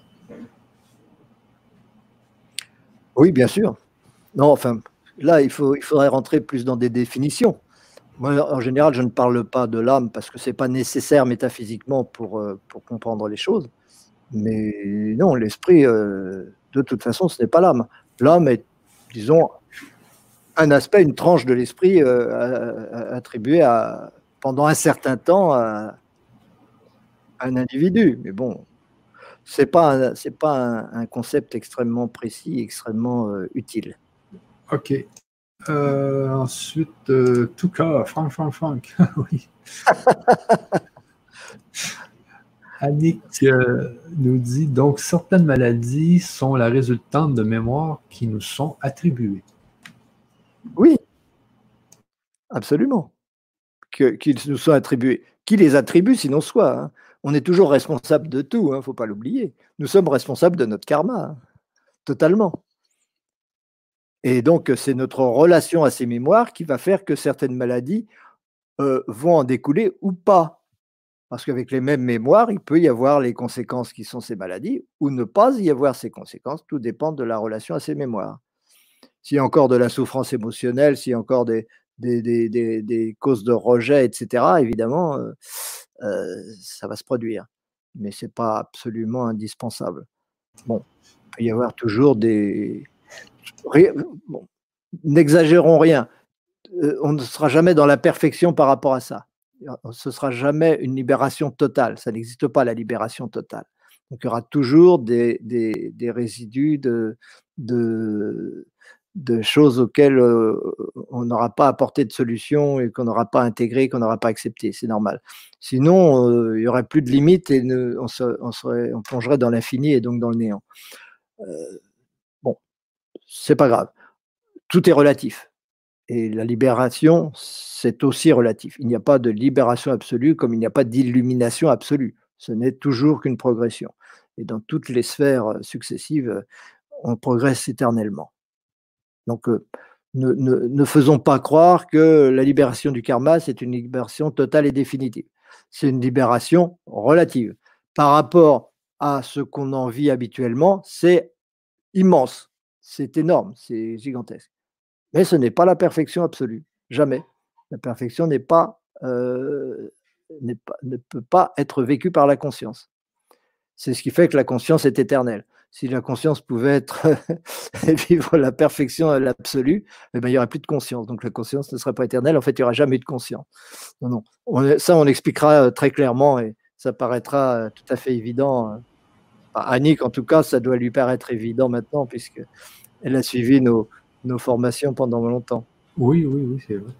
Le subconscient, on a bien vu parce qu'elle avait posé ici la question euh, et le subconscient avant que tu l'expliques. Euh, oui, oui, le subconscient, c'est les mémoires, oui. C'est les mémoires. Le, le... Inconscient, il faut bien distinguer inconscient et subconscient. Ce n'est pas euh, au-dessus du conscient, c'est en dessous du conscient. Le conscient est juste à la limite, à la frontière entre le subconscient qui est intérieur et l'inconscient qui est extérieur. Ouais. Et le, présent, c'est l'intersection des deux. C'est pas l'intersection, c'est la membrane qui les sépare. Et la conscience n'est que là où il y a opposition. S'il n'y a pas opposition, il n'y a pas de conscience. S'il n'y a pas relativité, s'il n'y a pas de dualité, il n'y a pas de conscience. La conscience, elle se fait à là où le passé est délimité pour s'opposer à ce qui n'est pas encore passé. Et c'est à cet endroit-là que se trouve la conscience que trouve la conscience et qui contient donc, en tant que conscient, ses mémoires. Ok. Euh, donc, l'âme, on vient de le faire. Euh, est-ce que l'Esprit Saint, cet esprit qui nous est commun, est-ce que c'est l'Esprit Saint? Bah, quand, on quand on parle d'Esprit Saint, c'est de cela qu'on veut parler, effectivement. Nous, on ne parle pas de, cela parce que ce sont des termes théologiques et il n'y a aucun, il n'y a pas euh, la, métaphysique n'est pas du tout religieuse, pas une seconde. Euh, ça peut être le fondement de toutes les religions qu'on veut, mais euh, la métaphysique en elle-même n'a rien de religieux, la haute métaphysique en tout cas. Même si beaucoup de métaphysiciens dans le passé ont fait référence à Dieu parce qu'ils n'avaient pas autre chose à se mettre sous la dent, évidemment. Et puis on peut appeler Dieu plein de choses. On verra d'ailleurs est, qu'est-ce qui est judicieux de, concevoir euh, en tant que Dieu ce que c'est que, la, réalité de, principe de Dieu. Et donc, euh, euh, cette notion d'Esprit Saint, c'est la dualité, hein. c'est le yin-yang, comme le Tao. Le yin-yang, c'est, la, c'est cette dualité. Saint-Esprit. Répulsion-attraction, c'est ça l'Esprit Saint c'est l'énergie magnétique. La répulsion, c'est je suis créateur de l'univers. L'attraction, c'est je réintègre l'univers par amour, par amour croissant. Et donc la, conscience, c'est l'espace et l'amour, c'est le temps. Ce sont des synonymes, ce sont des, approches différentes de la même réalité. Et l'Esprit Saint, c'est l'ensemble des deux, c'est-à-dire c'est l'esprit ou l'énergie, énergie magnétique, on peut l'appeler comme on veut, c'est la même chose. Euh, là, c'est cela qu'on entend dans, les, dans la théologie, sans le savoir, évidemment. OK. Donc, euh, tout à l'heure, on parlait que toi, tu étais un concentré de mémoire, moi, j'étais un concentré de mémoire. Donc, ici, la question, c'est de Albertine. Donc, chaque concentré de mémoire est-il l'âme? Euh, évidemment, le, euh, l'âme est, complètement reliée à une certaine, j'allais dire, une quantité de mémoire, un certain euh, niveau de mémoire, puisque c'est ça qui définit la personne. Mais ce n'est pas que cela, parce que, disons que pendant un certain temps, le, pendant un certain temps, parce que l'âme, on dit qu'elle est éternelle, mais elle n'est pas éternelle. En réalité, elle dure, dure plus ou moins longtemps. Elle est ce qu'on appelle l'âme, en tout cas. C'est une relation entre les mémoires et le devenir, et ce qu'on a à faire. Et il y a une portion de cette, de cette évolution qui est personnelle et qui reste personnelle pendant euh, pas mal d'étapes, pas mal de, d'incarnation, si on veut. Et c'est ça qu'on appelle l'art. Mais c'est tellement difficile à préciser euh, et c'est pas indispensable pour comprendre les phénomènes. Donc en général, j'en fais abstraction et je n'en parle pas. Après, c'est vous qui vous dites ah bah oui, bien sûr, c'est ça l'âme. Ouais. Oui, ben c'est ce qui fait que dans, de, vie en vie, on, retrouve un peu ce qu'on avait dans notre autre vie. Euh, donc, ça, suit, ça suit les réincarnations. Mais j'imagine que quand on a fini nos réincarnations sur Terre, comme tu dis, on perd un peu, on change de, concept de mémoire. Mais bon, c'est sûr que là, c'est la haute, haute métaphysique. Donc ici, euh, Otto nous dit Je verrais bien un échange avec Jean-Pierre Petit. Je ne le connais pas. Est-ce que tu le connais, toi? Oui, oui, oui. Euh, je suis allé chez lui avec mon père il y a quelques années. Et bon, bah, c'est moi aussi, je serais ravi d'un échange euh, avec lui, comme avec beaucoup d'autres physiciens d'ailleurs. C'est toujours très intéressant, mais encore faut-il qu'il s'y prête, que les gens s'y prêtent pour pouvoir, pour qu'il puisse y avoir un dialogue. Et eh oui, ça c'est sûr et certain, mais nous, on veut justement les réveiller, ces gens-là. Euh, donc, euh, Céline nous dit oui, c'est clair qu'on gagne un temps fou avec à, écouter Franck. Oui, c'est sûr. Eh ben, tant mieux. c'est bien pour ça. Même si le temps n'existe pas, le temps c'est de l'amour et donc. Euh, Exactement. Donc Estelle nous dit la cinquième dimension a-t-elle un rapport avec quelconque avec la 5G Enfin, moi, je ne crois pas. Hein. Je ne vois pas quel rapport il peut y avoir. Euh, la 5G est, une, une, technique de manipulation euh, qui est très propre à, euh, aux bases astrales. Comme la plupart des technologies qu'on utilise dans notre civilisation, c'est des techniques, des technologies qui sont issues du bas astral. Ce pas des technologies de la cinquième dimension. la cinquième dimension, ce sont des technologies magnétiques toutes les technologies euh, justes sont magnétiques et donc spirituelles, quelque part. Ce sont celles qu'utilisent les chamans, ce sont celles qu'utilisent euh, certains extraterrestres, en tout cas euh, dans la mesure où,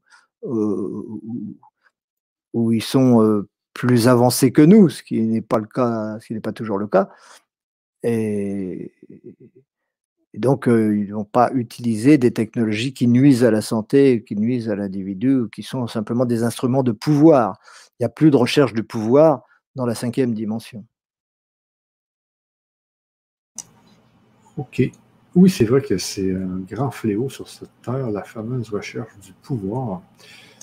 Euh, donc, si de Faraz qui nous dit donc, si j'ai bien compris, ce n'est pas la peine de s'occuper du karma, il suffit d'être conscient au présent et être bien avec cela.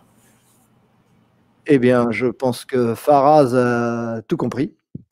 C'est effectivement dans le présent qu'on est libre.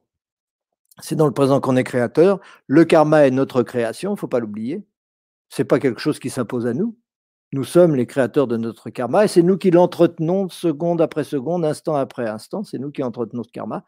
Et la relation que nous avons à se passer, nous en sommes pleinement responsables. Maintenant, il ne faut pas, encore une fois, s'imaginer que d'un coup de baguette magique, on va être capable de tout maîtriser et d'être euh, complètement bien avec l'instant présent. L'instant présent est une recherche perpétuelle et on est là pour se rapprocher toujours plus de l'instant présent, comme dit euh, notre ami Hathor, euh, Hathor H-A-T-H-O-R, hein, Eckhart Tolle, euh, toujours plus dans l'instant présent, mais sans jamais y être absolument et de façon définitive. Ce sont des, passages. Notre travail est toujours d'être plus dans le présent. Plus on est dans le présent, plus on est libre, ça c'est clair. Mais la liberté du présent n'existe que par relation à un passé, hein, c'est inévitable forcément, c'est dans la relation au passé qu'on peut être dans le présent. C'est-à-dire que, par exemple, euh, je fais la vaisselle, je peux être complètement dans le présent en faisant la vaisselle. Et ça peut être un excellent yoga, un excellent exercice de faire la vaisselle à condition que je sois complètement présent à la matière, c'est-à-dire au passé. C'est-à-dire que je vais sentir la température de l'eau, euh, l'humidité, les odeurs, euh, les, objets, les métaux, tout ça. Je suis en, en prise totale avec cela, avec mes sens complètement ouverts. Je suis dans le présent grâce à la vaisselle. Mais la vaisselle, c'est du passé. Ben ça, c'est la même chose pour tout notre passé. Peu importe la forme qu'il a, qu'il ait une forme de vaisselle ou qu'il ait une forme d'autre chose. C'est de toute façon des passés. Et notre relation à ce passé peut toujours nous permettre d'être plus dans le présent ou au contraire d'en souffrir émotionnellement et donc de ne pas être du tout présent. Le problème, c'est toujours la souffrance émotionnelle. C'est cela qu'on cherche à éviter, bien sûr. La souffrance, c'est toujours une souffrance émotionnelle. Et, c'est cette souffrance émotionnelle euh, à laquelle nous sommes très attachés en réalité et dont nous ne voulons pas guérir parce que cette souffrance émotionnelle nous permet de confirmer notre ego à chaque instant. Il ne faut pas l'oublier. Et donc, c'est ce renoncement à l'ego qui permet la liberté. Ce qui ne veut pas dire sa disparition, c'est le renoncement, c'est-à-dire la cessation de l'attachement. L'attachement à la souffrance. Comme au plaisir, d'ailleurs, c'est la même chose. Ok. Donc, tout à l'heure, on parlait des, euh, poupées russes. Euh, donc, Gérard nous demande ici, il dit euh, si, nous, si nos cellules font partie de nous et que nous, on fait partie d'un géant et que ce géant-là fait partie d'un autre géant. Donc, il y a, quelqu'un en haut de tout ça. Alors, est-ce qu'on ne peut pas l'appeler Dieu? Donc, cet être absolu, pourquoi ne pas vouloir l'appeler Dieu? Pour une raison extrêmement simple que Gérard comprendra très bien euh, petit à petit, c'est que l'être n'est pas un but, mais un moyen. L'être n'est pas un but, mais un moyen. C'est le moyen de ce qu'on peut appeler Dieu. Et c'est cela, c'est ce but qu'on peut appeler Dieu et qui est la source de toute énergie. L'être est cette énergie. Mais bon, on, entrera dans ces détails mais rien n'empêche d'appeler Dieu, d'utiliser le mot de Dieu. Hein. et, mais on s'apercevra que ce, but est, est, effectivement créateur, qu'il est effectivement éternel parce qu'il est inaccessible, alors que l'être, il est toujours accessible, il y a tout le temps un être. Donc c'est pas et il change tout le temps. Vous avez remarqué, il change tout le temps. Donc c'est pas ça qu'on peut appeler Dieu. Euh, euh, euh, là où il dit c'est être absolu, moi je veux bien, mais il faut le vivre, c'est une autre histoire. Ce qui est vécu de l'être est toujours relatif. L'être absolu n'est jamais vécu. C'est toujours l'être relatif. Personne n'a jamais vécu l'être absolu. Ça n'existe pas c'est un but, c'est ce vers quoi on va, on y va perpétuellement. Donc on peut appeler cela en tant que but, oui, mais dans la pratique, l'être, c'est quelque chose de relatif. L'être est toujours une dualité, une relativité. Je suis parce que je perçois qu'il y a une dualité entre moi et l'univers, donc entre l'ego et l'univers. On peut appeler cette dualité Dieu si on veut. Oui, on peut, on peut. Mais euh, ce que, ce que, on peut pas, je ne peux pas aller très très loin dans ce sens-là maintenant, mais il y aura un moment où on, comprendra que euh, l'être n'est que relatif. L'être absolu, c'est une vision, parce que c'est une nécessité d'un besoin vers lequel nous allons, mais sans jamais l'atteindre. Il n'y a pas au-dessus des êtres relatifs un être absolu. Pas du tout. Il n'y a que les êtres relatifs, et tous ces êtres relatifs sont le moyen de réaliser un être absolu qui, lui, n'est jamais. Parce que s'il était, il serait relatif. Mais bon, tout ça, on s'en expliquera. C'est pas grave mais, mais c'est comme tu dis, euh, euh, si nous, on est des êtres duels, parce a toujours tout à son opposé dans nos, dans mondes, euh, donc cet être qui est au-dessus de tous les êtres, lui aussi, est en dualité, donc il ne peut pas être le, Dieu de, tout ce qui est en dessous de lui. C'est comme tu dis, c'est le but, c'est ce qui nous tire vers en haut, qui est vraiment la, création. Oui, pour résumer, s'il y a la création, c'est pour permettre l'absolu. La création est là pour permettre l'absolu. Alors, est-ce que l'absolu est une réalité euh, euh, tangible qui peut se comparer aux êtres relatifs? Non, on ne peut pas le comparer. C'est autre chose. C'est un autre plan qui ne peut pas être considéré comme étant. C'est le, euh, c'est le néant en tant que but. Mais en tant que but, c'est la source de toute énergie. Et si on rentre dans tous ces détails, on va, expliquer tout le, tout le niveau 4. non, non, c'est bon. Euh, inscrivez-vous, inscrivez-vous aux ateliers, des amis, pour en savoir plus là. Parce que c'est quelque chose qui est, c'est aller dans la simplicité, mais avec une, forte synthèse. C'est comme, comme souvent je dis, c'est faire de la programmation, prendre un code spaghetti, puis réussir à en faire un code euh, propre et procédural. Bon. Ce, qui est, euh, ce, qui est, vrai, c'est que tout cela est un immense paradoxe. L'être est un paradoxe, et donc on pourra toujours, néanmoins, euh, considérer que l'absolu a besoin de l'être, et donc, euh, en, quelque sorte, cela est l'absolu. On pourra toujours le dire, c'est pas un problème. Ok, donc ici pour Cathy, elle nous demande euh, si l'atelier c'est dans cette conférence. Non, l'atelier c'est euh, le prochain atelier c'est jeudi prochain à 19h30. Je vous remets le code dans le chat si vous voulez participer aux ateliers. Donc, c'est le dernier atelier sur guérir de la mort et ne plus jamais en avoir peur euh, ce jeudi, les amis. Donc, c'est un atelier très important. Euh, de Gérard, les, nouveaux atomes suivent un schéma qui lui est mémorisé. Donc, ce qu'on disait ici, Franck, c'est que la mémoire, c'est. Euh, donc, si, si moi je lève la main comme ça, il y a une mémoire qui va dire que j'ai levé la main. Est-ce que c'est un schéma qui est arrivé dans les atomes qui est mémorisé? Ah oui, oui, c'est mémorisé. Les atomes, une fois que tu as, eu la volonté de lever la main, ce qui fait que ta main se lève automatiquement d'ailleurs, c'est important de voir que c'est pas la main n'y est pour rien, mais il y a, il y a une volonté, c'est une énergie, cette énergie a changé quelque chose aux positions relatives des particules. Donc tout cela est forcément mémorisé. Ok. Bon, euh nouveaux atomes. Bon. Euh, là, on, est obligé de. C'est difficile de parler de ça comme ça en cinq minutes, parce que on sort complètement du domaine de la physique et on a l'habitude de parler des atomes comme si c'était des entités qui existaient vraiment. Mais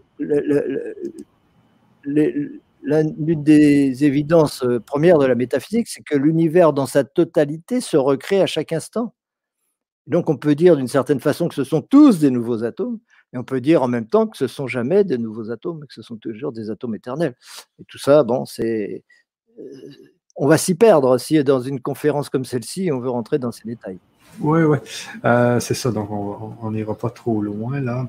Euh, donc ici, j'ai emprunté à la, bibliothèque Belfort quand la réincarnation devient une certitude. Franck l'a dé cassé à Jean-Pierre euh, Chevènement s'en souvient. Non, mais il y a certainement des atomes en moi qui s'en souviennent. je ne me souviens pas, mais c'est fort possible que je l'ai envoyé à l'époque. Ah, ok. Donc, de Camille, peut-on annuler son karma au point de ne pas avoir à revenir s'incarner?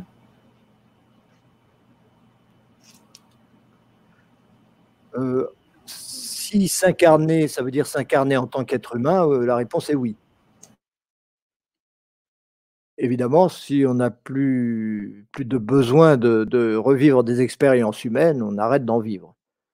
Maintenant, on va continuer de s'incarner autrement, sous d'autres formes, parce qu'on a encore des expériences à vivre. C'est ça, plus évolué. Là. Euh, bon, comment se fait-il de Saad? Comment se fait-il que l'on ne se rappelle plus de ses vies antérieures Mais qui ne s'en rappelle plus? Votre conscient ne s'en rappelle plus. Elles ne sont pas à la conscience, mais elles sont dans votre subconscient.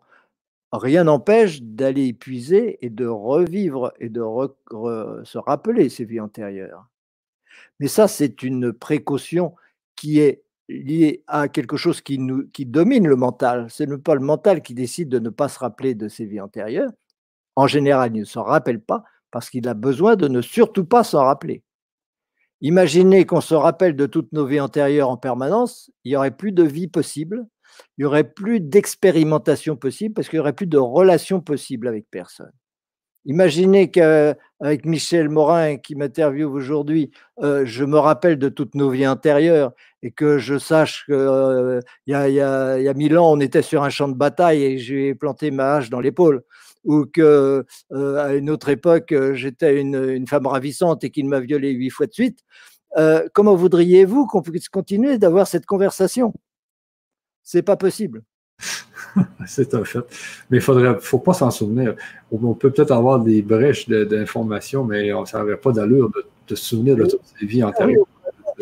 Et donc, euh, comme notre but est l'évolution, ce but, ce but n'est pas l'évolution en soi, l'évolution, c'est, on ne peut pas échapper à l'évolution parce qu'on a un but qui nous, qui nous conduit toujours. Euh, cette nécessité-là, euh, on pourrait dire c'est Dieu, évidemment. On pourrait dire euh, c'est une volonté. C'est plus qu'une volonté, c'est une nécessité qui fait que le, le, conscient exclut ces mémoires-là pour pouvoir progresser vers l'étape supérieure. Sinon, il n'y aurait pas de progression possible. occasionnellement, on peut revivre des vies antérieures, mais ça ne change rien au fait il y a aussi des gens que ça pourrait perturber terriblement parce qu'après, ils continueront de penser et de vivre deux pieds dans, deux vies différentes. Et ça, c'est tragique parce qu'à ce moment-là, ils vont devenir fous. Ils vont ne plus pouvoir avancer dans leur, dans leur évolution. Donc, il faut être très prudent avec ces histoires-là. Il n'y a pas de raison d'avoir la curiosité de fouiner dans ces vies antérieures. On s'en fout dans la mesure où ce qui compte, c'est l'enseignement qu'on en a tiré. Et l'enseignement qu'on en a tiré, il est là. Ce qui fait qu'on peut parler aujourd'hui, c'est l'enseignement de nos vies antérieures. Donc, à quoi bon connaître le décor ou les circonstances qui ont fait qu'on est là maintenant? Ça n'a pas vraiment d'intérêt. Il y a des gens qui utilisent cela pour guérir ceci ou cela. Ok, c'est une méthode comme une autre, mais la méthode que nous, nous utilisons ne nécessite pas du tout d'aller visiter ces vies antérieures. Oui, exactement. Euh, très bien dit, ça, Franck. Vraiment, euh, le but, c'est de garder les, ce qu'on a appris dans nos autres vies, mais sans souvenir de, toutes de tout ce qui s'est passé. Au moins, on a appris des choses. J'imagine que les choses qu'on a appris, eh bien, on les garde. Tu sais, Comme par exemple la fois où tu m'as violé huit fois de suite, eh bien, ça, m'a, ça a été un enseignement pour moi, c'est clair. Je ne pas croire que j'ai été voir dans mes vies antérieures, pour ça, je n'ai pas cette curiosité du tout. C'est pour rire. Euh, mais, euh, par exemple, euh, si, j'ai appris à jouer du piano dans une autre vie, ben, j'arrive dans cette vie-ci, je joue super bien du piano, mais je ne je sais pas pourquoi. Je veux dire, mais ce que j'ai appris, je le garde. Il y a les, belles choses que j'ai appris, je les garde. Mais est-ce que je peux garder les mauvaises choses aussi? C'est, des fois, je me demande si on ne garde pas les bonnes comme les, les mauvaises. Attention. Peut-il y avoir des mauvais enseignements? Là, on est en pleine maïotique. Je te pose une question, tu réponds. Peut-il y avoir des mauvais enseignements? Ben Oui, oui, oui. Au travers de tes vies antérieures, est-ce qu'il y a des choses qui pourraient être mauvais enseignements, qui seraient par conséquent des choses qui t'empêcheraient de progresser vers ton but? Oui, ben, je pense que oui. Comment une expérience pourrait-elle t'empêcher de progresser vers ton but? Ah ben je sais pas, là, par exemple, mais je sais que je pourrais avoir des mauvais enseignements euh, dans mes autres vies. Des, des, mauvais enseignements maintenant, de gens qui te racontent des histoires, etc. Ça, bien sûr, mais ce n'est pas les enseignements de tes vies antérieures. Ce que je veux dire, c'est les expériences que tu as vécues, elles t'ont formé. Et elles t'ont formé, tout ce que tu as reçu comme formation te font progresser vers, vers ton devenir, vers ton but. Elles ne peuvent pas te faire reculer. C'est ça que je veux dire. Oui, oui, bah c'est ben oui. Et donc, donc tu, joues du piano, c'est parfait, excellent. Euh, inutile de te rappeler euh, toutes les leçons de piano que tu as pris dans des vies antérieures et avec quel prof et avec quel euh, instrument, etc. Ça n'a aucune importance. Et de toute façon, ce décor-là est pure illusion.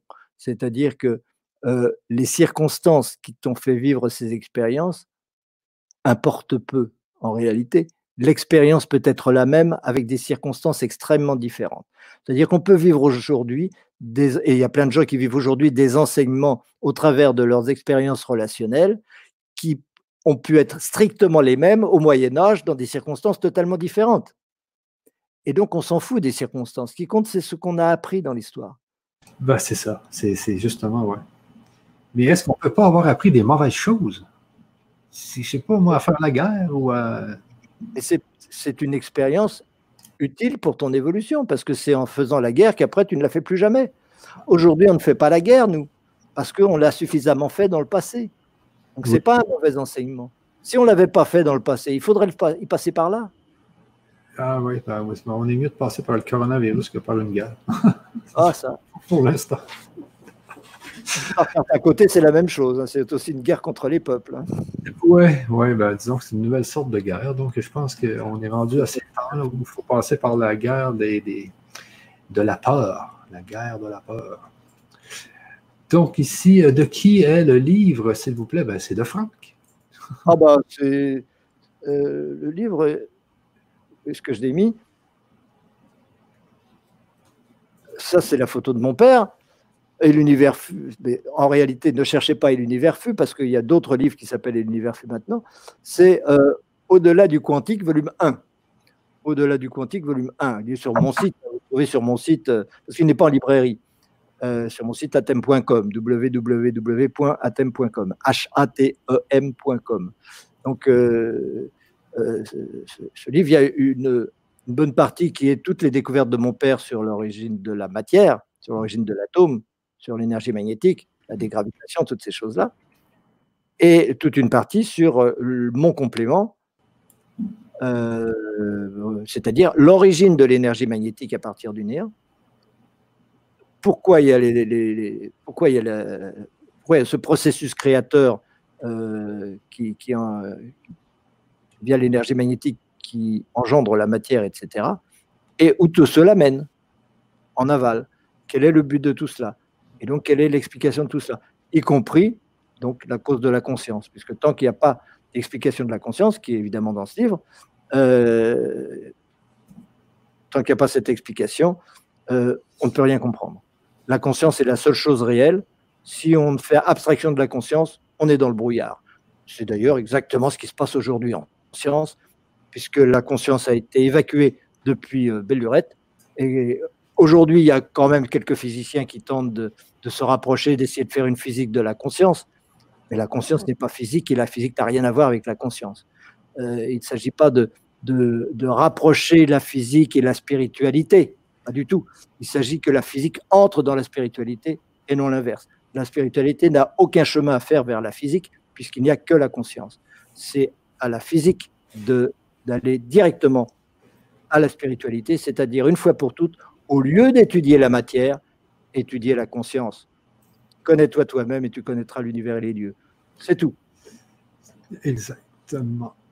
Exactement. Donc ici, euh, Annick nous dit, Michel, il faudra organiser un live commun avec Franck et Nassim Aramain. Oui, j'ai déjà écrit à Nassim Aramain pour qu'il vienne. Euh, mais j'imagine qu'il y a tellement de mails qu'il n'a pas vu mon mail. Euh, faudrait, euh, puis essayer de trouver son numéro de téléphone, c'est un peu compliqué. J'avais essayé de le, trouver l'autre jour. Si quelqu'un a le contact avec Nassim, envoyez-moi ça. je vais vous donner l'adresse.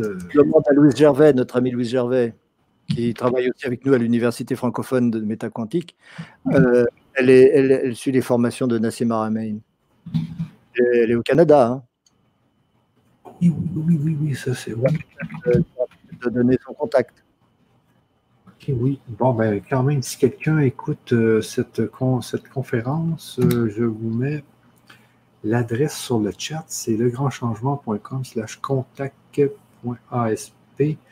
Euh, si si vous voulez, si vous trouvez un Nassim ou vous voulez lui dire ou que Nassim écoute cette conférence, eh bien, écrivez-nous sur cette adresse et nous allons faire une conférence avec lui et Franck le plus tôt possible, le plus vite possible, parce que ça serait vraiment intéressant, les amis. En tout cas, merci, Annick. Merci beaucoup, Annick. Oui, oui, oui. oui. Euh, bien, on va s'informer à Louis Gervais, c'est sûr. Donc, on continue. Je partage architecte énergicienne. Ok, pouvez-vous préciser? Donc, pouvez-vous préciser ce que vous disiez que ce qui est vécu comme étant séparation est la fractalité Merci. Je veux bien, mais euh, on va encore. Euh, ça pourrait être l'objet d'une conférence entière, hein, cette affaire de fractalité et de, discontinuité. je ne sais pas si de, là-dedans. Je peux répéter ce que j'ai dit tout à l'heure simplement, mais ce n'est pas forcément utile, vous l'aurez dans le, dans le replay.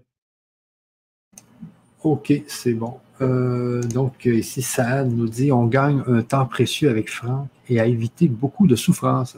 Et ça, Franck dit souvent il dit si on peut, on peut passer cette vie-là à, ne pas comprendre. Il peut arriver une des incarnations où la, vie va nous dire bon, ben, si tu n'as rien compris dans les autres vies, on va te faire souffrir dans une des vies. Euh, si, tu ne comprends rien. C'est ce que tu dis souvent. Hein? C'est souvent comme ça que ça se passe évidemment. Ce que l'homme ne comprend pas par la sagesse, la souffrance le lui enseigne.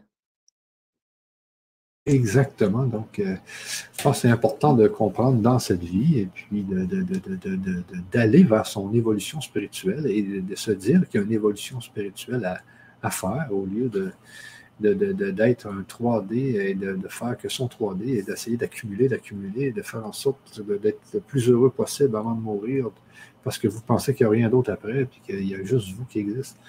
Mais c'est ça, c'est ça qu'on essaie, que tu essaies d'apprendre, Franck, aux gens, c'est que c'est pas ça la vie. La vie, c'est qu'on doit évoluer et on doit se préparer aux autres vies et aux autres densités, etc. Oui, c'est ça. Euh, à moi de d'aider euh, la progression de, mon univers tout entier, de mon univers, puisque euh, à partir du moment où on se sait responsable de son univers et créateur de son univers, on n'a qu'une mission, c'est de faire reculer la souffrance dans cet univers. Donc faire en sorte que les animaux soient plus heureux et moins maltraités, que les, végétaux soient plus heureux et, moins maltraités, que les êtres humains euh, puissent vivre le plus libre et le plus heureux possible. Euh, il y, a tant de choses à faire. Mais ça, c'est tout à fait normal de s'impliquer là-dedans lorsque bah, on a compris qu'on est responsable de tout ça et que c'est plus mon ego en concurrence avec tous les autres égaux. Tout ce que je vais prendre, les autres vont le perdre et tout ce que je vais perdre, les autres vont le gagner. Et ça, c'est le jeu à nul de la, de, la, de la société reptilienne dans laquelle on est. Hein. Ah, c'est ça, justement, c'est le mot reptilien. Bon, je pense que tu l'avais expliqué, ça. Comment se font les réincarnations au niveau des atomes? c'est au niveau du corps émotionnel et du corps mental, ça. Hein? Donc, ça, reste, c'est les, ces, structures-là d'atomes qui restent, c'est au niveau euh, émotionnel et euh, mental. Les atomes sont des êtres magnétiques. Ceux qui ont besoin les uns des autres se rassemblent. Ils ne peuvent pas s'éviter. Lorsqu'un atome physique est nécessaire à la manifestation d'un atome euh, émotionnel, par exemple, eh bien, il est là, il est disponible. C'est une organisation qui se fait de haut vers le bas. OK. OK, OK, OK. Euh, de Jean-Pierre, quand tu expliques que les positions des particules ne sont plus les mêmes après un événement, tu parles bien des électrons les, uns par rapport aux autres dans un même atome. Oui, oui, c'est ça, les positions, l'orbite sur lesquelles ils se trouvent, euh, etc. Parce que euh, euh, toute influence énergétique a besoin d'être assimilée, mais au départ, c'est une excitation. Et l'excitation va provoquer des accélérations, parce que plus il y a d'énergie, plus plus les, rotations s'accélèrent. Donc c'est ce qu'on explique aussi dans le livre que je vous ai montré tout à l'heure, hein, euh, ce fonctionnement des atomes, que évidemment en physique on ne connaît absolument pas. Euh, on ne connaît rien sur les atomes en physique, il y a très peu de choses. Et ce qu'on en croit, c'est très hypothétique et bon, très approximatif. Mais les, les, positions des particules changent constamment il y a constamment. je suis assis sur une chaise là. Eh ben, euh, c'est une influence magnétique par rapport à d'autres atomes. Et donc, euh, il y a une compression qui se produit. Donc, s'il y a une compression, il y a une augmentation des forces magnétiques. S'il y a une compression des forces magnétiques, il y a une tendance à l'accélération. Cette accélération va avoir une, avoir une tendance à la dilatation pour maintenir le synchronisme symétrique des polarités. tout ça, c'est des choses qui ne veulent rien dire pour ceux qui n'ont pas étudié nos, travaux. Euh, et donc, dès que je vais relâcher la pression, l'atome va pouvoir reprendre sa position originelle pour se reprendre son harmonie avec les autres, les atomes. Et, donc, l'excès les, d'énergie va être évacué. Mais il sera évacué une fois que les positions auront changé. La mémoire ne sera plus du tout, plus jamais la même. Ok, euh, donc euh, je continue avec mes questions. C'est magnifique d'avoir accès. C'est magnifique d'avoir accès à toutes ces connaissances grâce à vous, oui. Plaisir. Pourquoi de ah, je l'ai dit. Ok. L'esprit serait. L'esprit serait donc le tout. Oui. Oui? Oui, oui. OK. Mais la conscience, c'est le tout aussi ou non? La conscience et l'esprit, c'est pas la même affaire. Non, ça, ça pourrait être une question de définition. Mais pour moi, c'est tout à fait clair. L'esprit, c'est l'énergie, c'est la dualité, c'est l'énergie magnétique, euh, c'est le tout, effectivement. Mais euh, la conscience n'est qu'un aspect de l'esprit. C'est l'aspect répulsion de l'énergie magnétique. Ce n'est pas l'aspect attraction. L'aspect attraction, c'est l'amour. L'amour est l'autre moitié de l'esprit. On pourrait dire d'autres termes, comme je dis souvent, que l'esprit c'est Tao et que le yang c'est l'amour et que le yin c'est la conscience. On ne peut pas les séparer. Il ne peut pas y avoir Tao sans yin et yang. Mais on ne peut pas confondre yin et Tao ou yang et Tao. C'est pas possible. On peut donc pas dire que l'amour soit le tout. On ne peut pas dire non plus que la conscience soit le tout. Par contre, le fait que la conscience et l'amour soient inséparables, inévitables et complémentaires, cela est le tout. Ça, on l'expliquera euh, évidemment. Je, je demander envie de tout savoir, mais c'est pas possible. oui, c'est ça. Euh, deviennent des, un peu, de, de, Sony, à, à partir de quelle dimension vibratoire les êtres deviennent-ils androgynes, androgynes? Si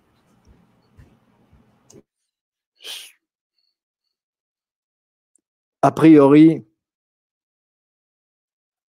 a priori, c'est déjà euh, à peu près le cas dans la cinquième dimension. Mais tout existe. C'est quoi, c'est un androgyne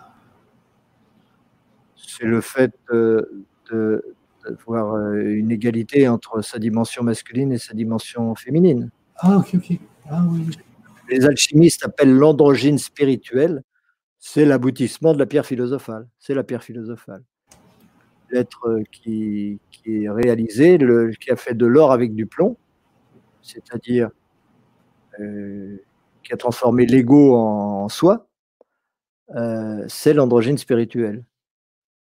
Il est autant yin que yang ok, ok, ok, En opposition à l'autre, en opposition à l'univers. Il fait l'unité.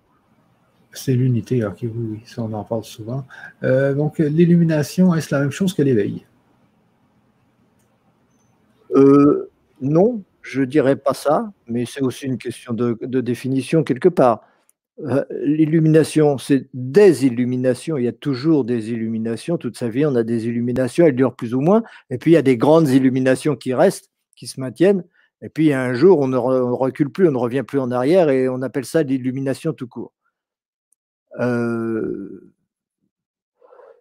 je pense que l'éveil, c'est un point de départ c'est un point de départ qui permet euh, cela. Et inversement, d'ailleurs, c'est toujours des illuminations qui provoquent un éveil. C'est normal. C'est pas très important de se poser ces questions-là. L'important, c'est de le faire. Euh, on est éveillé à partir du moment où on se pose vraiment des questions et on a compris qu'on n'était pas ce qu'on croyait être jusqu'à maintenant. Euh, l'éveil, c'est le fait de, de, percevoir, de percevoir que notre réalité n'est pas, n'est pas cet ego et qu'il y a autre chose, même si on n'a pas encore une perception, une, réalisation de cela. Ok. la, réalisation, c'est plus tard. La réalisation, c'est. Il faut pas. L'éveil, c'est un point de départ, disons. Et la connaissance aussi, la compréhension, c'est aussi un point de départ d'ailleurs. Ok. C'est relatif. On peut. L'éveil, il est plus ou moins grand et c'est pas un moment où on va dire ah bah on est dans l'éveil, on n'est pas du tout dans l'éveil, euh, etc. Euh Bouddha, ça veut dire l'éveillé, mais euh, on peut dire aussi que c'est d'être réalisé. Donc c'est beaucoup une question de, de, mots. On peut chercher une hiérarchie entre tout ça, c'est intéressant de, formaliser tout ça. Je le fais un peu dans les lexiques que, j'utilise. c'est important. Hein. Euh, donc, euh, qui peut devenir enseignant métaphysique? Alors, euh, je, vais, je, vous mets le projet métaquantique hein, parce que dans ce projet, vous, pouvez devenir un ambassadeur et devenir un enseignant métaphysique. C'est bien ça, hein, Franck? Ah, oui, c'est pas évidemment facile, c'est pas, pas immédiat et c'est pas une promesse certaine. C'est simplement un projet un désir pour chacun. À partir du moment où on veut le faire, on peut le faire, c'est certain. Mais c'est pas parce qu'on veut le faire qu'on va y arriver forcément. il faut avoir vraiment intégré tout cela pour pouvoir l'enseigner. Et l'intégrer, ça veut dire être capable de l'exprimer soi-même avec ses propres mots, sans que ce soit exactement du copier-coller, mais sans s'éloigner non plus du, fond. Et ça, c'est très difficile parce qu'il suffit de très peu de choses pour euh, dénaturer un enseignement de ce genre-là. À un mot près, on n'y comprend plus rien, ou euh, à un mot près, on, dit le contraire de ce qu'on aurait voulu dire.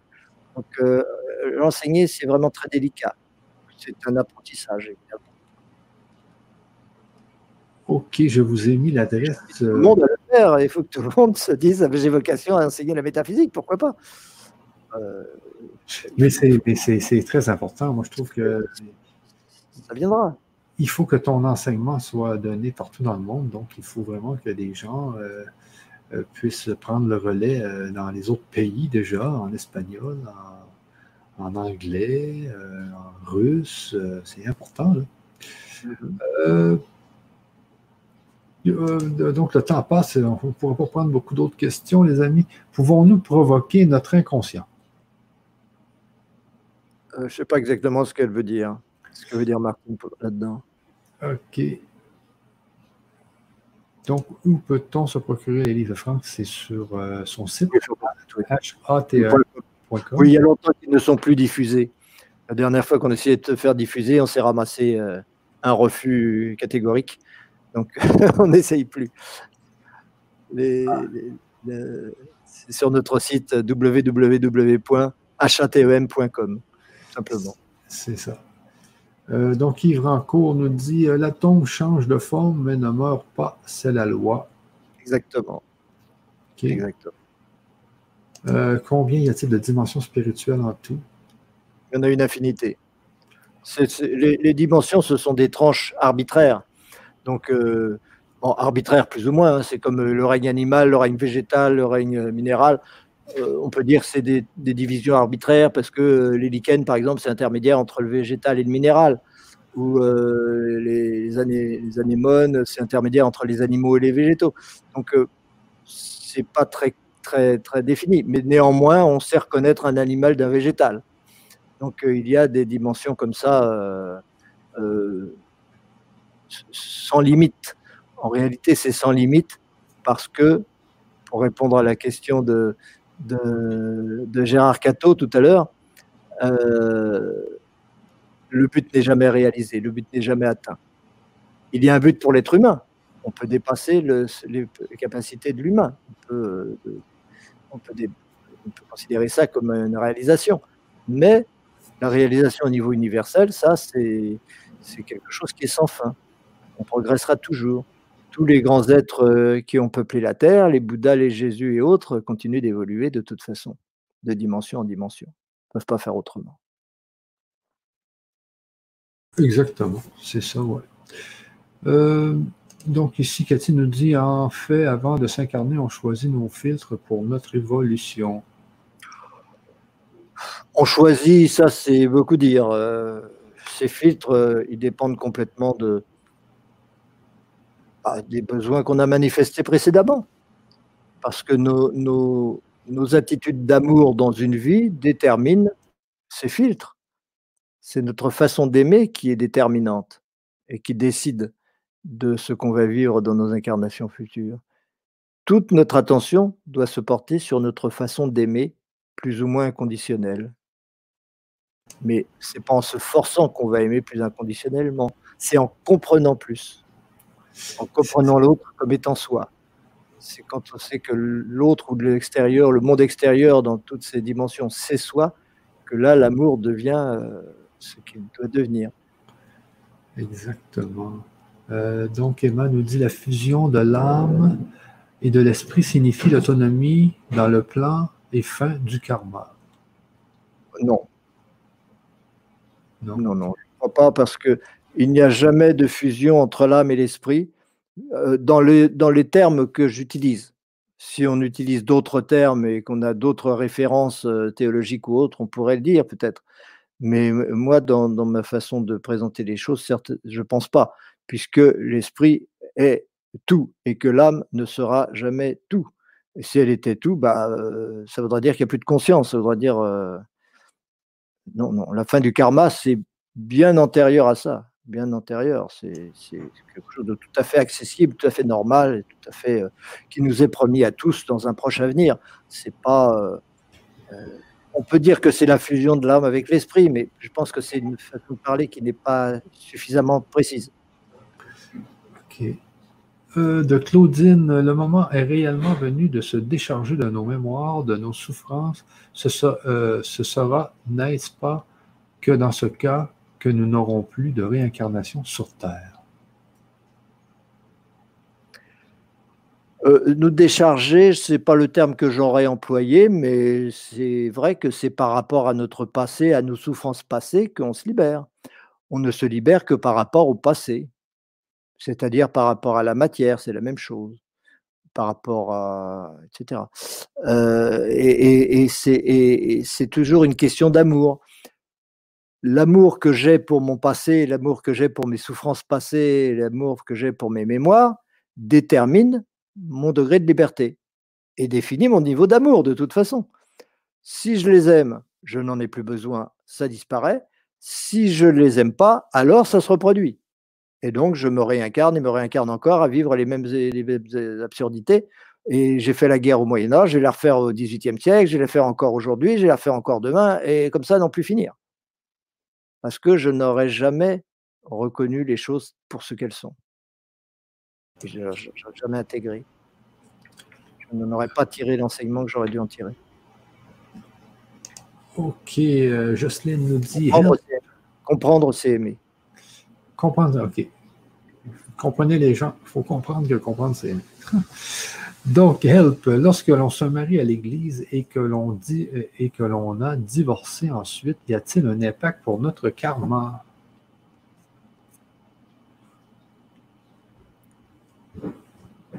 Euh, ce sont des. C'est une question qui est tellement relative à une société donnée, à une époque donnée, qu'on ne peut pas répondre véritablement. Il y a des époques le fait de divorcer est contraire aux lois humaines et il y a euh, des raisons de, penser que ça va produire des culpabilités, etc. Et, que ça va avoir un impact sur le karma. Mais à notre époque, c'est l'authenticité qui l'emporte et on est là pour vivre ce qu'on a à vivre. Et si on doit vivre dix vies dans une même vie, on doit vivre dix vies dans une même vie parce que tout s'est accéléré. Et donc ces questions-là ne se posent plus aujourd'hui. Ok, ok, je regarde s'il n'y a pas des questions de. Euh,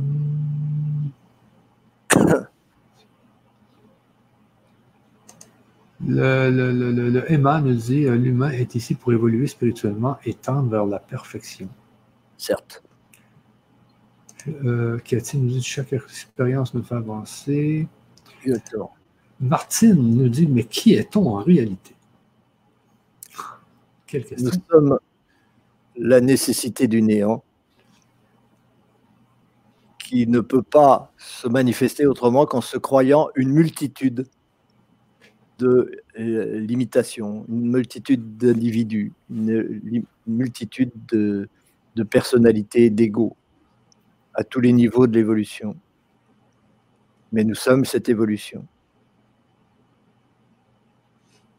Euh, nous ne sommes pas une étape de l'évolution. C'est ça toute la grande distinction qu'on fait d'ailleurs dans les, ateliers du niveau 2, euh, qu'on a déjà commencé. C'est toujours distinguer soi et moi. Euh, je, suis l'évolution elle-même. Je suis le fait de passer d'un ego à l'autre. Je ne suis pas chaque ego. Le fait de m'attacher, de croire que je suis un ego, c'est l'erreur qui est la source de toute souffrance, c'est l'ignorance l'éveil, comme on disait tout à l'heure, euh, la, connaissance de soi, consiste à se reconnaître l'évolution elle-même et non pas un ego, et non pas une étape de cette évolution. C'est fondamental. Tant qu'il n'y a pas cette inversion de conscience, euh, on n'avance pas. Sonny nous dit à quoi ressemble le corps et l'univers d'une entité spirituelle de haute dimension?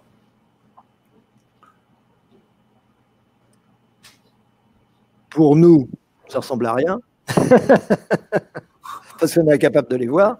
Et pour eux, c'est comme nous, parce qu'eux sont capables de les voir comme nous nous voyons, nous, entre nous. Mais ce n'est pas forcément des formes humaines. Mais il y a de toute façon des limitations des corps, puisque partout, il y a une discontinuité, à tous les niveaux. Euh, quelle vision du multivers avez-vous de Eddie? Euh, déjà, euh, ce qui est important, c'est de comprendre que la notion d'univers est une fausse notion. Il n'y a pas d'univers. Il y a à chaque instant la création d'une multitude d'univers individuels, qui tous sont différents, tous sont nécessaires. Il n'y a pas un univers qu'on puisse définir. Personne ne peut mesurer l'univers, dire il est comme ci, il est comme ça, et change tout le temps. Ça change tout le temps, et ça change tout le temps pour chacun d'entre nous. C'est-à-dire qu'il n'y a pas deux univers identiques il n'y a pas non plus un univers qui est valable pour tout le monde. Ça n'existe pas, ça. Nous, nous avons un univers d'êtres humains. Alors, euh, l'univers que nous vivons, euh, chacun pour notre part, ils se ressemblent tous beaucoup. Parce que nous sommes tous des êtres humains. Parce que nous nous croyons tous des êtres humains. Nous sommes l'être qui se croit des êtres humains. Donc, nous vivons des univers qui correspondent. Maintenant, quand nous croirons autre chose, ou quand nous nous croyons autre chose, eh ben, euh, des univers différents. Donc, ça, c'est ça moi, ce que j'entends par multivers. En réalité, il n'y a pas d'univers. OK. Emma nous dit la haine de l'humain envers les hiérarchies spirituelles est la seule chose qui lui permettra de se libérer, de, regagner sa souveraineté et s'affranchir du mensonge cosmique. Est-ce que ça te dit quelque chose, ça? Euh, j'ai du mal à comprendre. moi aussi. Euh,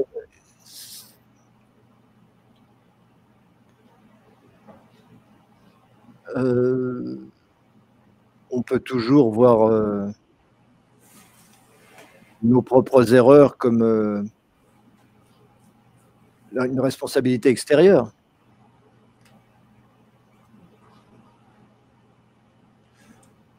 Ouais. On est là pour aimer. Notre liberté, notre souveraineté, c'est quand on est capable d'aimer. Si on n'aime pas, c'est qu'on n'est pas souverain. Ah, c'est ça. C'est ça. Donc, on y va avec euh, deux dernières questions. Euh, l'univers infini existe-t-il? S'il était infini, ça voudrait dire quoi? À un moment donné, on peut dire l'univers c'est ceci, c'est cela, on pourrait à la limite le mesurer, etc. En réalité, on ne peut pas le mesurer, donc on ne peut pas dire. Mais si c'était infini, ça ne pourrait pas être quelque chose. Et ça, bon, ça fait partie des, choses absolument fondamentales qu'il faut méditer longtemps et qu'il faut comprendre et qu'il faut expliquer. Au travers de nos ateliers, on le fait pour pouvoir répondre de façon certaine à ce genre de questions. Posez-vous la question en attendant, est-ce qu'il existe un nombre infini? Est-ce qu'il existe un nombre infini? Est-ce que votre univers personnel est défini ou est-ce qu'il est indéfini?